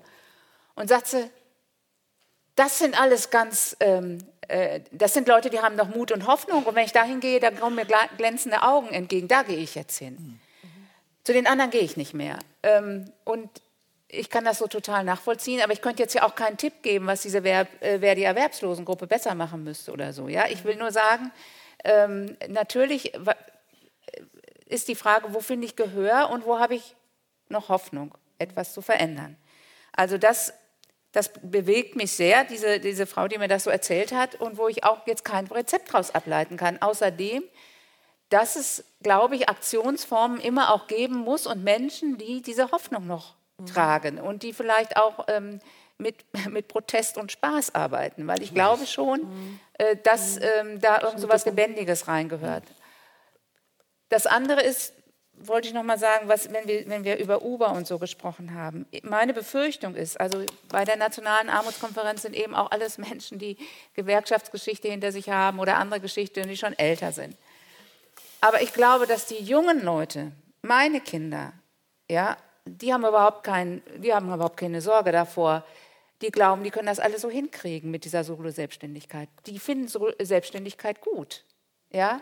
Und die machen sich auch keine Sorgen darüber. Die sagen, Rente kannst du sowieso vergessen. Was ich hier nicht für mich selber ähm, sozusagen schaffe, wird sowieso keinen Bestand haben. Das heißt. Also die sind desillusioniert, nicht illusioniert, hoffnungsvoll. Die, ja, die sind ja, desillusioniert und setzen ganz auf ihre eigene Kraft. Und ich glaube, da ein System zu finden, und das müssen wir finden, ja, dass da Absicherungssysteme äh, entstehen für Menschen, die jetzt eben für Uber arbeiten oder die eben an irgendwelchen anderen Plattformen arbeiten oder eben in dieser Selbst, äh, äh Schein- oder äh, Selbstständigkeit arbeiten.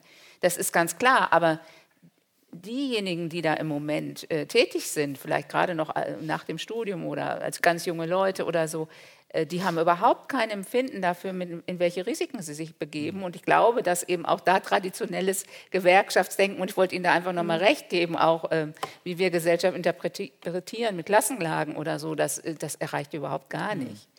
Ja, und da müssen wir, glaube ich, auch ähm, gucken, wie, wie, wie, wie wir die sensibilisieren. Ich glaube schon, dass die jungen Leute auch für Solidarität durchaus viel übrig haben. Ich würde ganz gerne nochmal den ersten Punkt aufnehmen, ja. den Sie gesagt haben von den Menschen, die äh, sozusagen zwar sich organisieren wollen, aber dann äh, im Grunde genommen nur ein, ein, ein, Spiegelbild bekommen von der eigenen Verzagtheit und von der mhm. eigenen Verzweiflung. Und das ist für die Frage von politischer Veränderung, aber auch natürlich von Artikulation von eigenen Wünschen eben beides braucht. Also dass es sowohl eine Artikulation braucht von der Not, und dem Zorn und der Wut und dem Gefühl von sozialer Ausgrenzung und das Gefühl von einer politischen Utopie oder von einer Hoffnung ja. oder von ähm, irgendetwas ähm, Lustvollem, sage ich jetzt mal so. Und ähm, da würde mich schon noch mal interessieren, ein Punkt, den wir noch gar nicht bisher so richtig hatten. Ein bisschen hat es Judo Dochu eben angesprochen, nämlich die Frage der medialen Repräsentation. Mindestens mein Eindruck ist, dass es sehr, sehr viele Formate in Deutschland gibt. Ich kann das nicht gut in anderen Ländern beurteilen, bei denen aber die Darstellung von Menschen, die arm sind oder ärmer oder prekär beschäftigt, ähm, entweder mit Spott versehen wird ähm, oder in Formate eingefügt wird, in denen sie dauernd pathologisiert werden. Ich gebe jetzt mal ein Beispiel, sowas wie den Schuldenberater. Ich weiß nicht, ob Ihnen das was sagt. Also so ein Format, ähm, wo dann jemand ähm, in eine Familie geht, also alles Realities, ist alles gescriptet natürlich irgendwie auch, ja, aber ähm, wo jemand zu Familien gibt, die verschuldet sind und dann eine, also mindestens in meinem, in meinem Gefühl eine furchtbar paternalistische Gestus. Ähm, Übrigens auch so ein bisschen, äh, ich finde auch immer so ein bisschen was Autoritäres. Da kommt jetzt Papa von oben. Super Nanny war übrigens auch so, auch so ein Format, ja. Ähm, wo ich das Gefühl hatte, dass es gibt auch eine Form von medialer Repräsentation, die nochmal noch eine zusätzliche Stigmatisierung auf der einen Seite hat, aber gleichzeitig auch den Menschen immer nahelegt, sie sind eigentlich selber schuld. Also es, es, es, gibt keine sozialen Verhältnisse, die schuld sind, es gibt keine politischen Verhältnisse, die schuld sind, sondern es ist sozusagen alles selbst eingebrockt und jetzt kommt irgendein Berater, der ihnen da wieder heraushilft. Und ähm, das heißt, es ist schon auch seltsam, in meinem Dafürhalten in dem öffentlichen Diskurs fehlt es an Ideologiekritik der medialen Repräsentation von Armut oder von Prekariat oder von Marginalisierung. Und Sie haben das eben angesprochen, glaube ich, völlig zu Recht äh, im Zusammenhang mit den Gilets jaunes oder auch zu Recht mit, dem, mit der Refugee-Bewegung, dass bevor diese Bewegungen, wie immer man deren Ziele jetzt einzeln formuliert, ja, aber bevor, die über, bevor überhaupt diese, diese Wut oder die Scham oder, das, oder, oder der Kummer oder die Not ernsthaft diskutiert werden können, werden sie irgendwie schon medial abmoderiert oder pathologisiert. Und da würde ich ganz gerne wissen, das ist jetzt nicht etwas, wofür die Gewerkschaften was können, ähm, aber sozusagen, ich würde schon ganz gerne, wenn wir diskutieren über die Frage der Repräsentation und dann übergehen zu den Fragen der Strategie, diese Frage der Darstellung schon ganz gerne noch einmal angesprochen wissen. Äh, Herr Hofmann und dann Frau Duchow. Ja, das, ist, ja. das ist ja schon eine komplexe Angelegenheit, die Sie da äh, uns zumuten. Und äh, ja, nein, äh, weil das ja. ist mir gerade, das ist ja klasse, also auch im Gespräch aufgefallen. Wir reden jetzt äh, ganz viel über Armut. Und ich finde es auch, Armut wird stigmatisiert. Menschen sind zum Teil hochgradig verunsichert, wollen öffentlich auch ihre Armut gar nicht zum Ausdruck bringen, versuchen sie auch immer wieder zu verstecken. Äh, das sind, ja. äh, glaube ich, auch psychosoziale ja. Belastungen, die damit einhergehen bei den Menschen, die sind ganz, ganz, ganz extrem. So, und wenn wir sagen, wir müssen auch Armut, äh, also Armut hat viele Gesichter, muss man es offenlegen. Ich finde aber auch, und das setzt denn an, wenn ich auch den Menschen Mut, Hoffnung, Perspektive geben will, dass wer über Armut redet, über Reichtum auch nicht schweigen darf. Weil wir haben ein extremes Auseinander driften in der Einkommens- und in der Vermögensverteilung, nicht nur in Deutschland, sondern auch im globalen Kontext, die zum Teil mit auch eben Ursache dafür sind und wo wir die Menschen rausholen müssen mhm. aus der Stigmatisierung, das wäre selbstverschuldetes Elend. Mhm. Weil selbstverschuldetes Elend ist es in der Regel mal überhaupt gar nicht. Genau. Und Gesine Schwan hat am Wochenende ein tolles Interview in der Taz, Wochenendausgabe, wo sie sagt, die Menschen sind doch nicht alle per se faul und wollen sich auf den äh, sozialen Netzen ausruhen. Nein, die Menschen wollen Perspektive, wollen Mut und wollen auch ein Stück weit Visionen haben. Und dann gehört es dazu, dass wir natürlich, und da sind Gewerkschaften schon in der Pflicht, und da kann man zu Recht die Frage stellen, sind Gewerkschaften heute noch wie vielleicht vor 50 Jahren noch eine soziale Bewegung.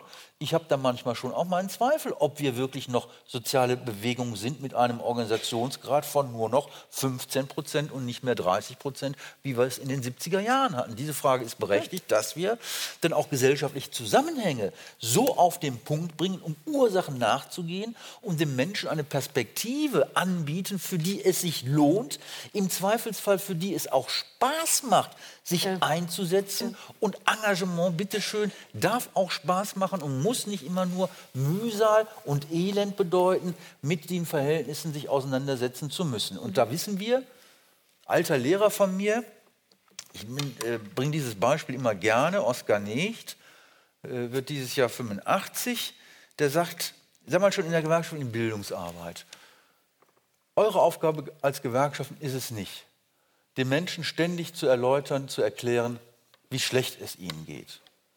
Das wissen die viel besser selber. Das ist Verdoppelung von Realität, wenn ich denen den Spiegel vorhalte und sage, guck mal, wie schlecht es dir geht. Das hilft überhaupt nicht. Sondern, und da setze ich bei Ihnen an, Frau Eschen, Sie wollen Perspektiven, Sie wollen Mut, auch zur Veränderung gesellschaftlicher Verhältnisse und zur Veränderung Ihrer gesellschaftlichen Lage. Und dann bin ich dann allerdings wieder bei dem komplexen Unterfangen, wie gelingt es, solidarische Interessenvertretung zur Veränderung von gesellschaftlichen Verhältnissen zu mobilisieren. Und da schwächeln wir alle, da schwächeln die politischen Parteien, wie wir ganz deutlich merken, da schwächelt natürlich auch der DGB mit seinen acht Mitgliedsgewerkschaften. Deshalb ist das die Frage der Debatte, wie gelingt es uns, gegen jegliche Form von Rechts, Rechtsnationalismus, Rechtspopulismus, progressive Perspektiven für Menschen zu finden, aus diesen Verhältnissen rauszukommen, ein selbstbestimmtes äh, Leben in Würde führen zu können.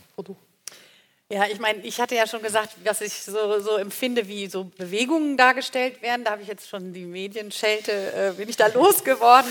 Ähm, und, aber es war ja auch an uns selbst gerichtet. Jetzt in Bezug auf Hilfsorganisationen, weil ich vertrete ja eine Hilfsorganisation und äh, bei Hilfsorganisationen ist es ja wirklich sehr häufig so, dass äh, Armut eben auch um Spenden zu bekommen, doch auch sehr stigmatisierend dargestellt wird. Deswegen haben wir wirklich täglich bei jedem Bild eine ganz ausführliche Diskussion darüber, wie wir das verhindern können, weil das rassistische Tendenzen, überhebliche Tendenzen, eurozentristische, koloniale Tendenzen ja über Jahre mhm. sozusagen perpetuiert hat, muss man mhm. ganz klar sagen, wie sozusagen Hilfsbedürftigkeit dargestellt wird im globalen Süden. Und deswegen haben wir uns erstmal vorgenommen, dass wir... Sie ähm, keine Kinder mehr abbilden.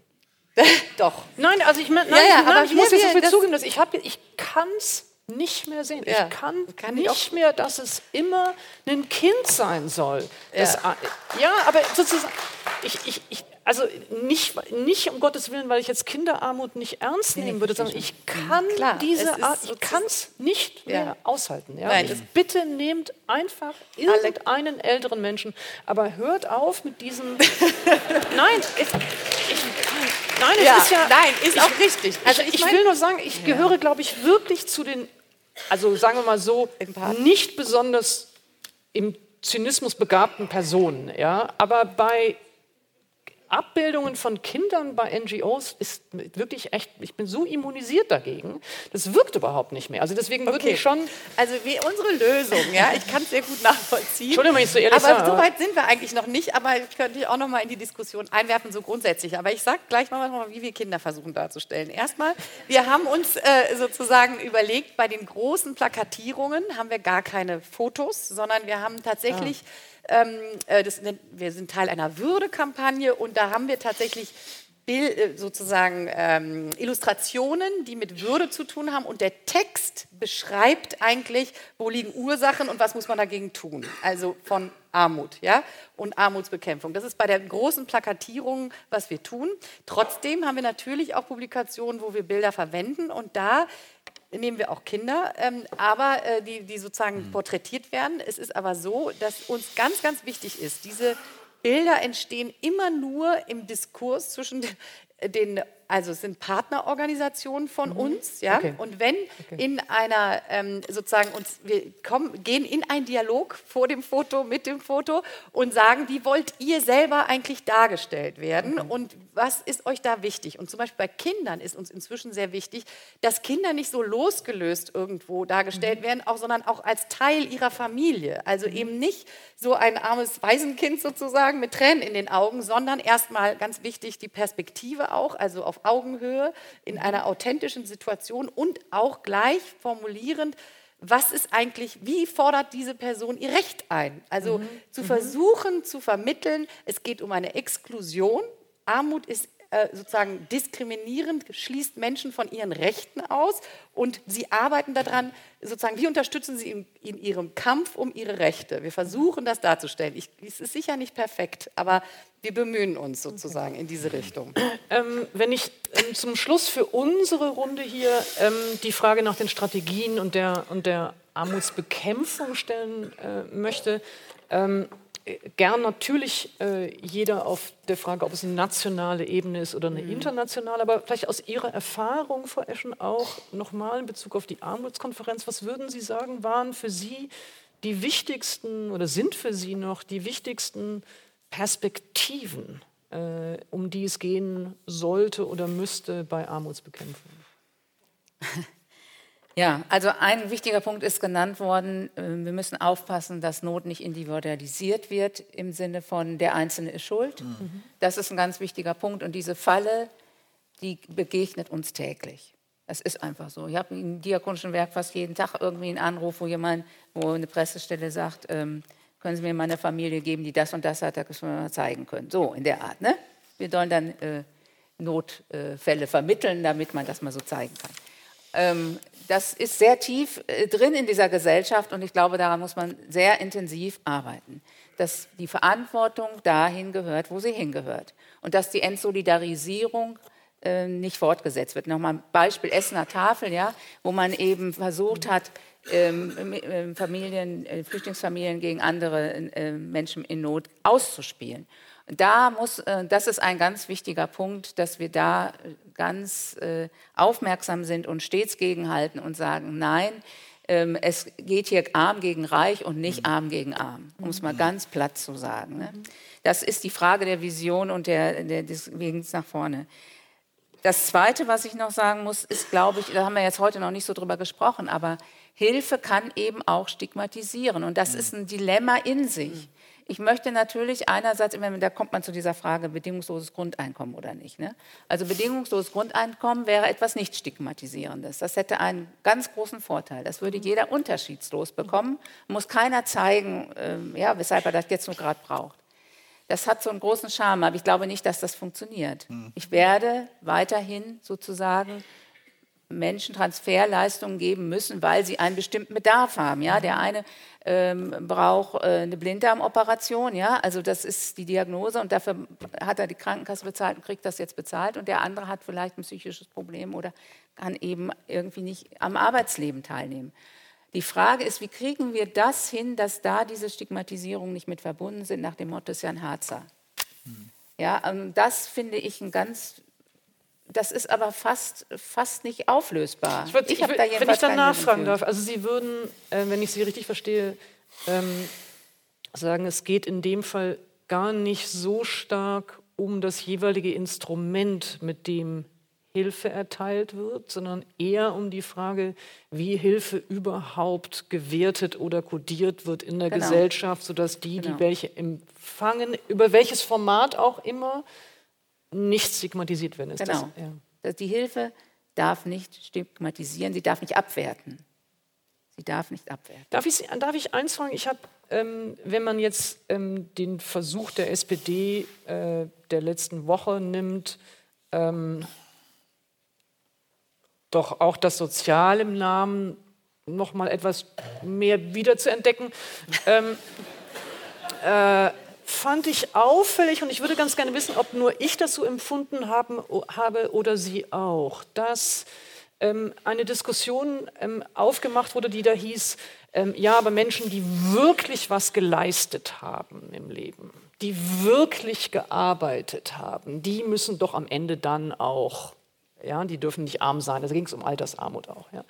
Und so richtig ich das Instrument fand und die Perspektive fand, so nervös wurde ich doch bei, beim Zuhören, weil ich irgendwie dachte, ja, da ist doch jetzt genau wieder diese Sorte von Diskussion, dass diejenigen, die nicht das ganze Leben lang genau. arbeiten konnten, beim Zuhören schon denken mussten, sie sind irgendwie weniger wert. Haben Sie das auch so hm. empfunden oder bin ich da überempfindlich? Ich, hab, ich, empfinde das auch so, okay. weil ich, ich kann einerseits ähm, durchaus den Ansatz verstehen zu sagen, ähm, Menschen, die nicht für sich sorgen konnten im Laufe des Lebens durch eine Arbeit, die es entsprechend ähm, ähm Rentenzahlungen ähm, äh, erbracht hat, äh, dass die jetzt entsprechend ähm, abgesichert werden müssen und dass die da raus müssen aus der Misere, das verstehe ich total. Aber dieses mit der Lebensleistung finde ich ein großes Problem. Was ist mit dem Menschen, der psychisch krank ist und nicht arbeiten äh, konnte? Ja, also das ist ja, was ist denn eine Lebensleistung? Was ist denn die Lebensleistung für jemanden, der eine Depression hat? Da kann die Lebensleistung sein, jeden Tag um zehn wirklich aufzustehen. Ja? Und äh, das, ähm, äh, das ist dann die Lebensleistung. Und da kann ich mit dem, wie da jetzt argumentiert wird, halt nicht mehr mit. Mhm. Äh, Herr Hofmann, zu der Frage der, der Strategien oder der Perspektiven und dann Julia Ich glaube, die, die Strategie für uns als Gewerkschaft wird natürlich daran ansetzen müssen und das hat auch schon ein bisschen jetzt was mit der Diskussion zu tun, die Sie angesprochen haben, die in der SPD geführt wird. Wie gelingt es uns, dass Armut verhindert wird? Äh, egal ja. ob Kinderarmut, Armut im Alter äh, oder in welchem Kontext auch immer. Wie gelingt es, dass wir Armut eliminieren? Und da sage ich, gehört es dazu, dass der Wert von Arbeit in dieser Gesellschaft entsprechend anerkannt wird und wir die Unternehmen dahin treiben müssen, dass Arbeit so entlohnt wird, dass sie nicht arm macht. Und Arbeit macht vielfach arm, wenn ich, und das ist die Diskussion in der SPD gegenwärtig, 35 Jahre gearbeitet habe und anschließend eine Rente bekomme, wo ich noch Grundsicherung obendrauf bekomme. Das ist entwürdigend und da muss in der Arbeitswelt das geändert werden, dass Menschen, die denn 35 40 Jahre gearbeitet haben, am Ende des Tages nicht mehr auf Grundsicherung angewiesen sind. Dass die Begrifflichkeit mit der Lebensleistung ein bisschen schräg ist, finde ich absolut nachvollziehbar. Aber was auch damit zum Ausdruck gebracht wird, dass eben die Arbeitsverhältnisse in diesem Land und nicht nur in diesem Lande, in Europa, auch in der globalen Perspektive, so wie Sie es gesagt haben, dass wir all die Menschen überhaupt nicht im Blick haben, die im informellen Sektor verhaftet sind und das Armutsrisiko nochmal ein ganz anderes ist, dass diese Unternehmen ihre soziale Verantwortung wahrnehmen dafür, dass das, was an Gütern, Dienstleistungen und sonstigen produziert wird, zu Bedingungen, die eben bitteschön nicht arm machen und Arbeit einen Wert hat und dieser Wert entsprechend entlohnt werden muss. Das ist im Übrigen auch eine Aufgabe von Gewerkschaften, wo wir in vielen Bereichen natürlich nicht immer erfolgreich sind. Klar. Ja. Ähm, Frau Ducho? Ja, also ähm, es geht jetzt noch mal ein bisschen auf dieses Thema äh, sich selbst repräsentieren auch zu, zurück. Mhm. Also ähm, ein wichtiger Punkt, der für uns eigentlich zentral im Moment ist, ist noch mal darzustellen, dass ähm, es einen ganz klaren Zusammenhang gibt zwischen ähm, einer offenen Zivilgesellschaft und Entwicklung und äh, Bekämpfung von Ungleichheit und Armut. Also weil äh, also ökonomische man, Entwicklung meinen Sie genau. Jetzt? Ja. Und äh, es ist also jetzt, ich hatte vorhin ja uns als äh, Platz 5 auf dem HDI-Index ähm, beschrieben. Ähm, äh, bei Simbabwe zum Beispiel haben wir festgestellt, dass äh, Simbabwe hatte ja eine Diktatur mit Mugabe viele, viele Jahre und da ist in dieser Zeit äh, Simbabwe um 80 äh, Plätze, ja nicht Punkte, 80 Plätze nach unten gesackt, weil eben also sozusagen gar keine also sozusagen Aktivität der Zivilgesellschaft mehr mhm. legal möglich war ja und damit dann auch die Organisationen, die sich um Marginalisierte kümmern, um, um auch Repräsentation von, ähm, von allen sozusagen kümmern, um da sicherzustellen, dass das Wasser nicht nur ins, in, in die Hauptstadt kommt, sondern das Wasser oder in die reichen Vierteln, sondern Wasser auch verteilt wird in anderen Gegenden und so weiter und Wasseranschlüsse da gelegt werden. Also sozusagen, wenn es gar keine äh, politische, aber auch soziale Möglichkeit mehr gibt, sich zu engagieren, dann äh, entsteht viel mehr Ungleichheit, viel mehr Armut und auch äh, keine Entwicklung mehr. Also das muss man erstmal feststellen und deswegen ist es für uns ein ganz, ganz wichtiger Aspekt, diese Punkte auch zusammenzusehen. Äh, äh, freie Zivilgesellschaft und auch Gerechtigkeit. Und dann denke ich, ein Punkt, da sind wir ganz nah bei den Gewerkschaften und äh, suchen immer nach dem Bündnis äh, mit den Gewerkschaften, ähm, äh, ist das Thema Unternehmensverantwortung ja. und äh, Sicherstellung, dass Unternehmen eben nicht... Ähm, Menschenrechte verletzen, nicht ökologische Standards verletzen. Und da muss ich sagen, äh, das muss ich auch noch mal loswerden, äh, gibt es also ein großes Problem, weil Unternehmen suchen richtig nach deregulierten Situationen. Also sie mhm. wollen eben nicht, dass es äh, gleiche, gleiche Lohn für gleiche Arbeit überhaupt um Arbeit, Arbeitsrechte gewährt werden im Ausland. Das sieht man an ganz, ganz vielen Beispielen. Das kann man an Mexiko sehen. Es würde sich sehen. ja auch das nicht lohnen, in andere Länder ganz zu gehen. Genau. Ich meine, das ist that's the whole äh, point. Äh, also, genau. Und deswegen haben auch teilweise Unternehmen und auch äh, und Mitglieder der Unternehmens, also als Unternehmensverband wirklich aufgerufen zur Wahl von Bolsonaro. Deutsche, ja, ja das muss man sich ja, vorstellen. Und Bolsonaro ist ein Faschist, muss man ganz klar sagen. Und das zeigt eben, ähm, es besteht ein Interesse daran und das muss man gesetzlich regeln. Man muss das verhindern, dass sowas passiert und dafür sind die deutsche, die deutsche Regierung zuständig. Ja, sie ist für die Unternehmen, die äh, deutsche, also sozusagen deutsche Unternehmen, ist sie verantwortlich. Sie muss sicherstellen, dass Menschenrechte nicht verletzt werden und äh, äh, das ist für uns sozusagen ganz, ganz, ganz wichtiger, wichtiges, mhm. äh, eine wichtige rechtliche Forderung, die in Deutschland endlich mhm, umgesetzt werden muss, dass nicht auf Freiwilligkeit von Unternehmen gesetzt wird, weil das hat über Jahre nicht funktioniert. Genau. Wir haben immer appelliert an Unternehmen, dass sie Menschenrechte schützen und nicht verletzen absichtlich, sondern da braucht es eben gesetzliche Regelungen, die sicherstellen, so wie in Frankreich, wenn Unternehmen äh, keine Verfahren einführen, nach denen sie prüfen, was hat ihre Geschäftstätigkeit für menschenrechtliche Auswirkungen, dass sie dann auch Sanktionen erleben und dass sichergestellt wird, dass auch Betroffene klagen können. Wenn sie äh, zum Beispiel ganz, also wir haben immer wieder Beispiele, wo äh, Menschen auf dem Land mit Pestiziden arbeiten müssen, die sie vergiften, die ihre Kinder vergiften. Also äh, es, es sind wirklich zahllose Beispiele von Menschenrechtsverletzungen, wo Unternehmen beteiligt sind, also in denen Unternehmen beteiligt sind. Und ich glaube, wir müssen letztlich die Systemfrage schon auch stellen. Ich hatte ja dargestellt, es gibt ähm, sozusagen Globalisierung hat die Kluft zwischen den Ländern ein bisschen teilweise äh, zurückge, also die Ungleichheit zwischen den Staaten verringert. Aber das liegt an diesen großen mittleren Einkommensstaaten, wie, wie äh, in, ich hatte ja gesagt, Nigeria, Indien und so weiter. Und trotzdem in, sind in den Ländern die Ärmsten der Armen zu finden. Und es zeigt für mich die Idee des Kapitalismus. Wir haben einen sogenannten Trickle-Down-Effekt. Sobald ich Wohlstand äh, generiere, Wachstum generiere, dann wird es die Armen sozusagen, ähm, davon werden die Armen profitieren. Das funktioniert so nicht. Und das muss man auch sehen im Hinblick auf planetarische Grenzen, die wir einfach haben. Das kann eigentlich nicht der Weg sein. Ich glaube, wir müssen viel stärker äh, sozusagen die verschiedenen Themen vernetzt in den Blick nehmen, auch Sicherheitsfragen, Friedensfragen und eben äh, und, und sehen wirklich, das tun wir auch leider auch als, äh, tun die Gewerkschaften nicht, aber es tut auch vor allen Dingen, tun das wir auch als Organisationen häufig nicht, tatsächlich nochmal das System hinterfragen und es auch benennen. Ähm, ich, äh, ich würde ganz gern, ähm, ich hätte noch eine ganze Reihe von Fragen, die in dem internationalen Bereich angesiedelt sind. Ich sage jetzt nur mal ein Stichwort, beispielsweise Nahrungsmittelpreise, also die entscheidende Faktoren auch mit sind für die Entstehung von Armut, aber auch für die Frage von Armutsbegrenzung. Ähm, ich würde ganz gerne noch im Anschluss an das, was Julia Duche gesagt hat, eine Frage an Hofmann stellen und dann das, äh, das Forum öffnen, damit es eben auch Fragen zulässt. Ähm, Herr Hofmann, ähm, wenn wir das hören, was Julia Duche gesagt hat und wirklich auch stärker über die internationalen äh, Kontexte und auch die Art und Weise, in der äh, Unternehmen eben international arbeiten.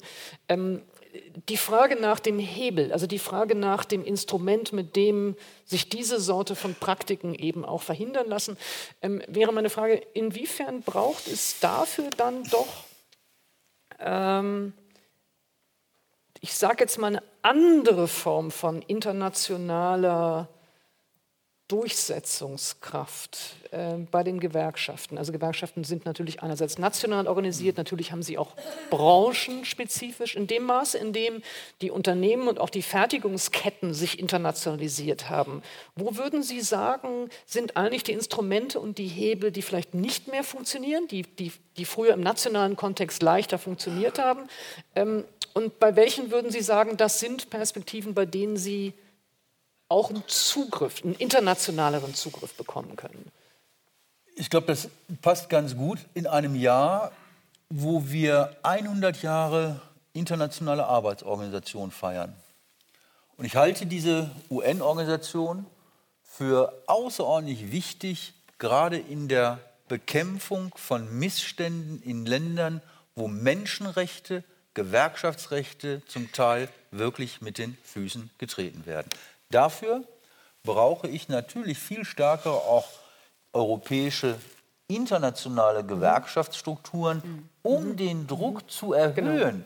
Genau. Beispielsweise, wie wir es gemacht haben bei der Auseinandersetzung über Handelsverträge, dass wir sagen, Handelsverträge können zukünftig, egal wie sie heißen, TTIP, CETA oder wie auch immer, nicht abgeschlossen werden, wenn die elementaren Kernarbeitsnormen der Internationalen Arbeitsorganisation nicht anerkannt, nicht ratifiziert sind. Für diejenigen, die es nicht wissen, können Sie einmal sagen, was Kernarbeitsnormen das sind, heißt? Äh, die äh, Internationale Arbeitsorganisation in Genf, eine UN-Organisation, äh, hat in den 60er Jahren zehn Kernarbeitsnormen äh, verabschiedet, auf die sich die Völkergemeinschaft verständigt hat. Deutschland hat zwei dieser Arbeitsnormen immer noch nicht äh, ratifiziert, umgesetzt. In den USA beispielsweise ist eine der Kernarbeitsnormen, das ist die Koalitionsfreiheit, die das Recht, freie Gewerkschaften gründen zu können, nicht ratifiziert worden. Das Wird Recht in den nächsten drei Kinder- Jahren noch nicht passieren, würde ich mal sagen. Ja. Das Recht des Verbotes auf Kinderarbeit beispielsweise nicht ratifiziert. Das Verbot, äh, das, äh, die Auflage, äh, Systeme von sozialer Sicherung einzuführen, dass beispielsweise im Falle von Arbeitslosigkeit oder im Falle von Krankheit entsprechende Lohnersatzleistungen geleistet werden, viele Dinge mehr. Das muss in den internationalen Kontext viel stärker berücksichtigt werden. Ich finde, es lohnt sich in diesem Jahr einfach mal genauer hinzuschauen, was die ILO äh, alles erreicht hat, aber wo auch die Defizite stehen, weil ohne eine Stärkung der internationalen Gemeinschaft wird es nicht gehen. Und da hat insbesondere, um das realisieren zu können, glaube ich, Europa eine ganz wichtige Funktion, ganz wichtige Aufgabe, wenn uns klar ist, dass wir viele unserer Probleme national nicht mehr lösen können, dass Protektionismus, Nationalismus keine Perspektive ist, dann brauche ich eine Stärkung der europäischen Staatengemeinschaft, da brauche ich eine Stärkung der Europäischen Union, nicht ihre Schwächung. Und das geht denn auch nur, dass ich die Repräsentation von europäischen Institutionen stärke. Und das hört denn mit dazu, dass wir gerade in diesem Jahr nicht nur darauf achten sollen, dass die ILO, die Internationale Arbeitsorganisation, 100 Jahre wird, sondern dass wir am 26. Mai die Chance haben, für ein besseres Europa zu votieren, in dem überhaupt Menschen sich auf aufstehen, zur Wahl gehen und äh, ihren politischen Willen zum Ausdruck bringen für ein starkes Europa und nicht für die Abschaffung von Europa und nicht für Protektionismus, sondern für Weltoffenheit und Solidarität. Das ist ein Auftrag, den wir ganz deutlich auch an die europäische Staatengemeinschaft formulieren. Vielen Dank. Ähm, ich sage jetzt mal ganz, ganz herzlichen Dank Ihnen allen. Vielleicht noch eine Erklärung auch, ähm, weil äh, das Thema natürlich so komplex und so vielfältig ist, ähm, äh, dass ich vielleicht schon sagen sollte, wir haben im Verlauf dieser ganzen Diskussionsreihe schon verschiedene Aspekte immer wieder mal thematisiert. Wir hatten einen ganzen Streitraum zum Thema Armut und Gesundheit. Ähm, wir haben eine ganze, ein ganzes Jahr lang über tolerierte Ungerechtigkeit und Ungleichheitsfragen gesprochen.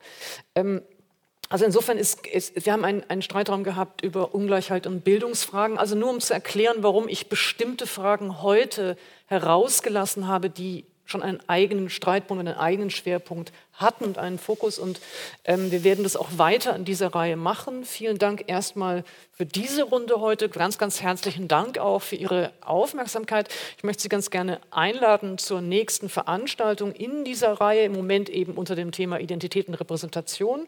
Am 17. März kommt mein persönlicher absoluter Lieblingsautor äh, hierher, nämlich Daniel Mendelssohn. Ähm, er wird sprechen über den Zusammenhang von Identität und Erzählung, also wie lassen sich eigentlich individuelle Geschichten oder auch kollektive Geschichten erzählen. Daniel Mendelssohn ähm, ist in Deutschland vor allem bekannt durch einen Bestseller, in dem er die Geschichte von sechs Familienmitgliedern nachrecherchiert hat, die äh, in der Shoah ums Leben gekommen sind.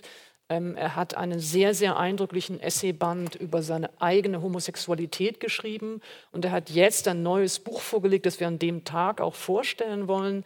Ähm, äh, die Geschichte der Odyssee und äh, welche Rolle diese Erzählung bei dem Verstehen seiner eigenen Familiengeschichte bedeutet.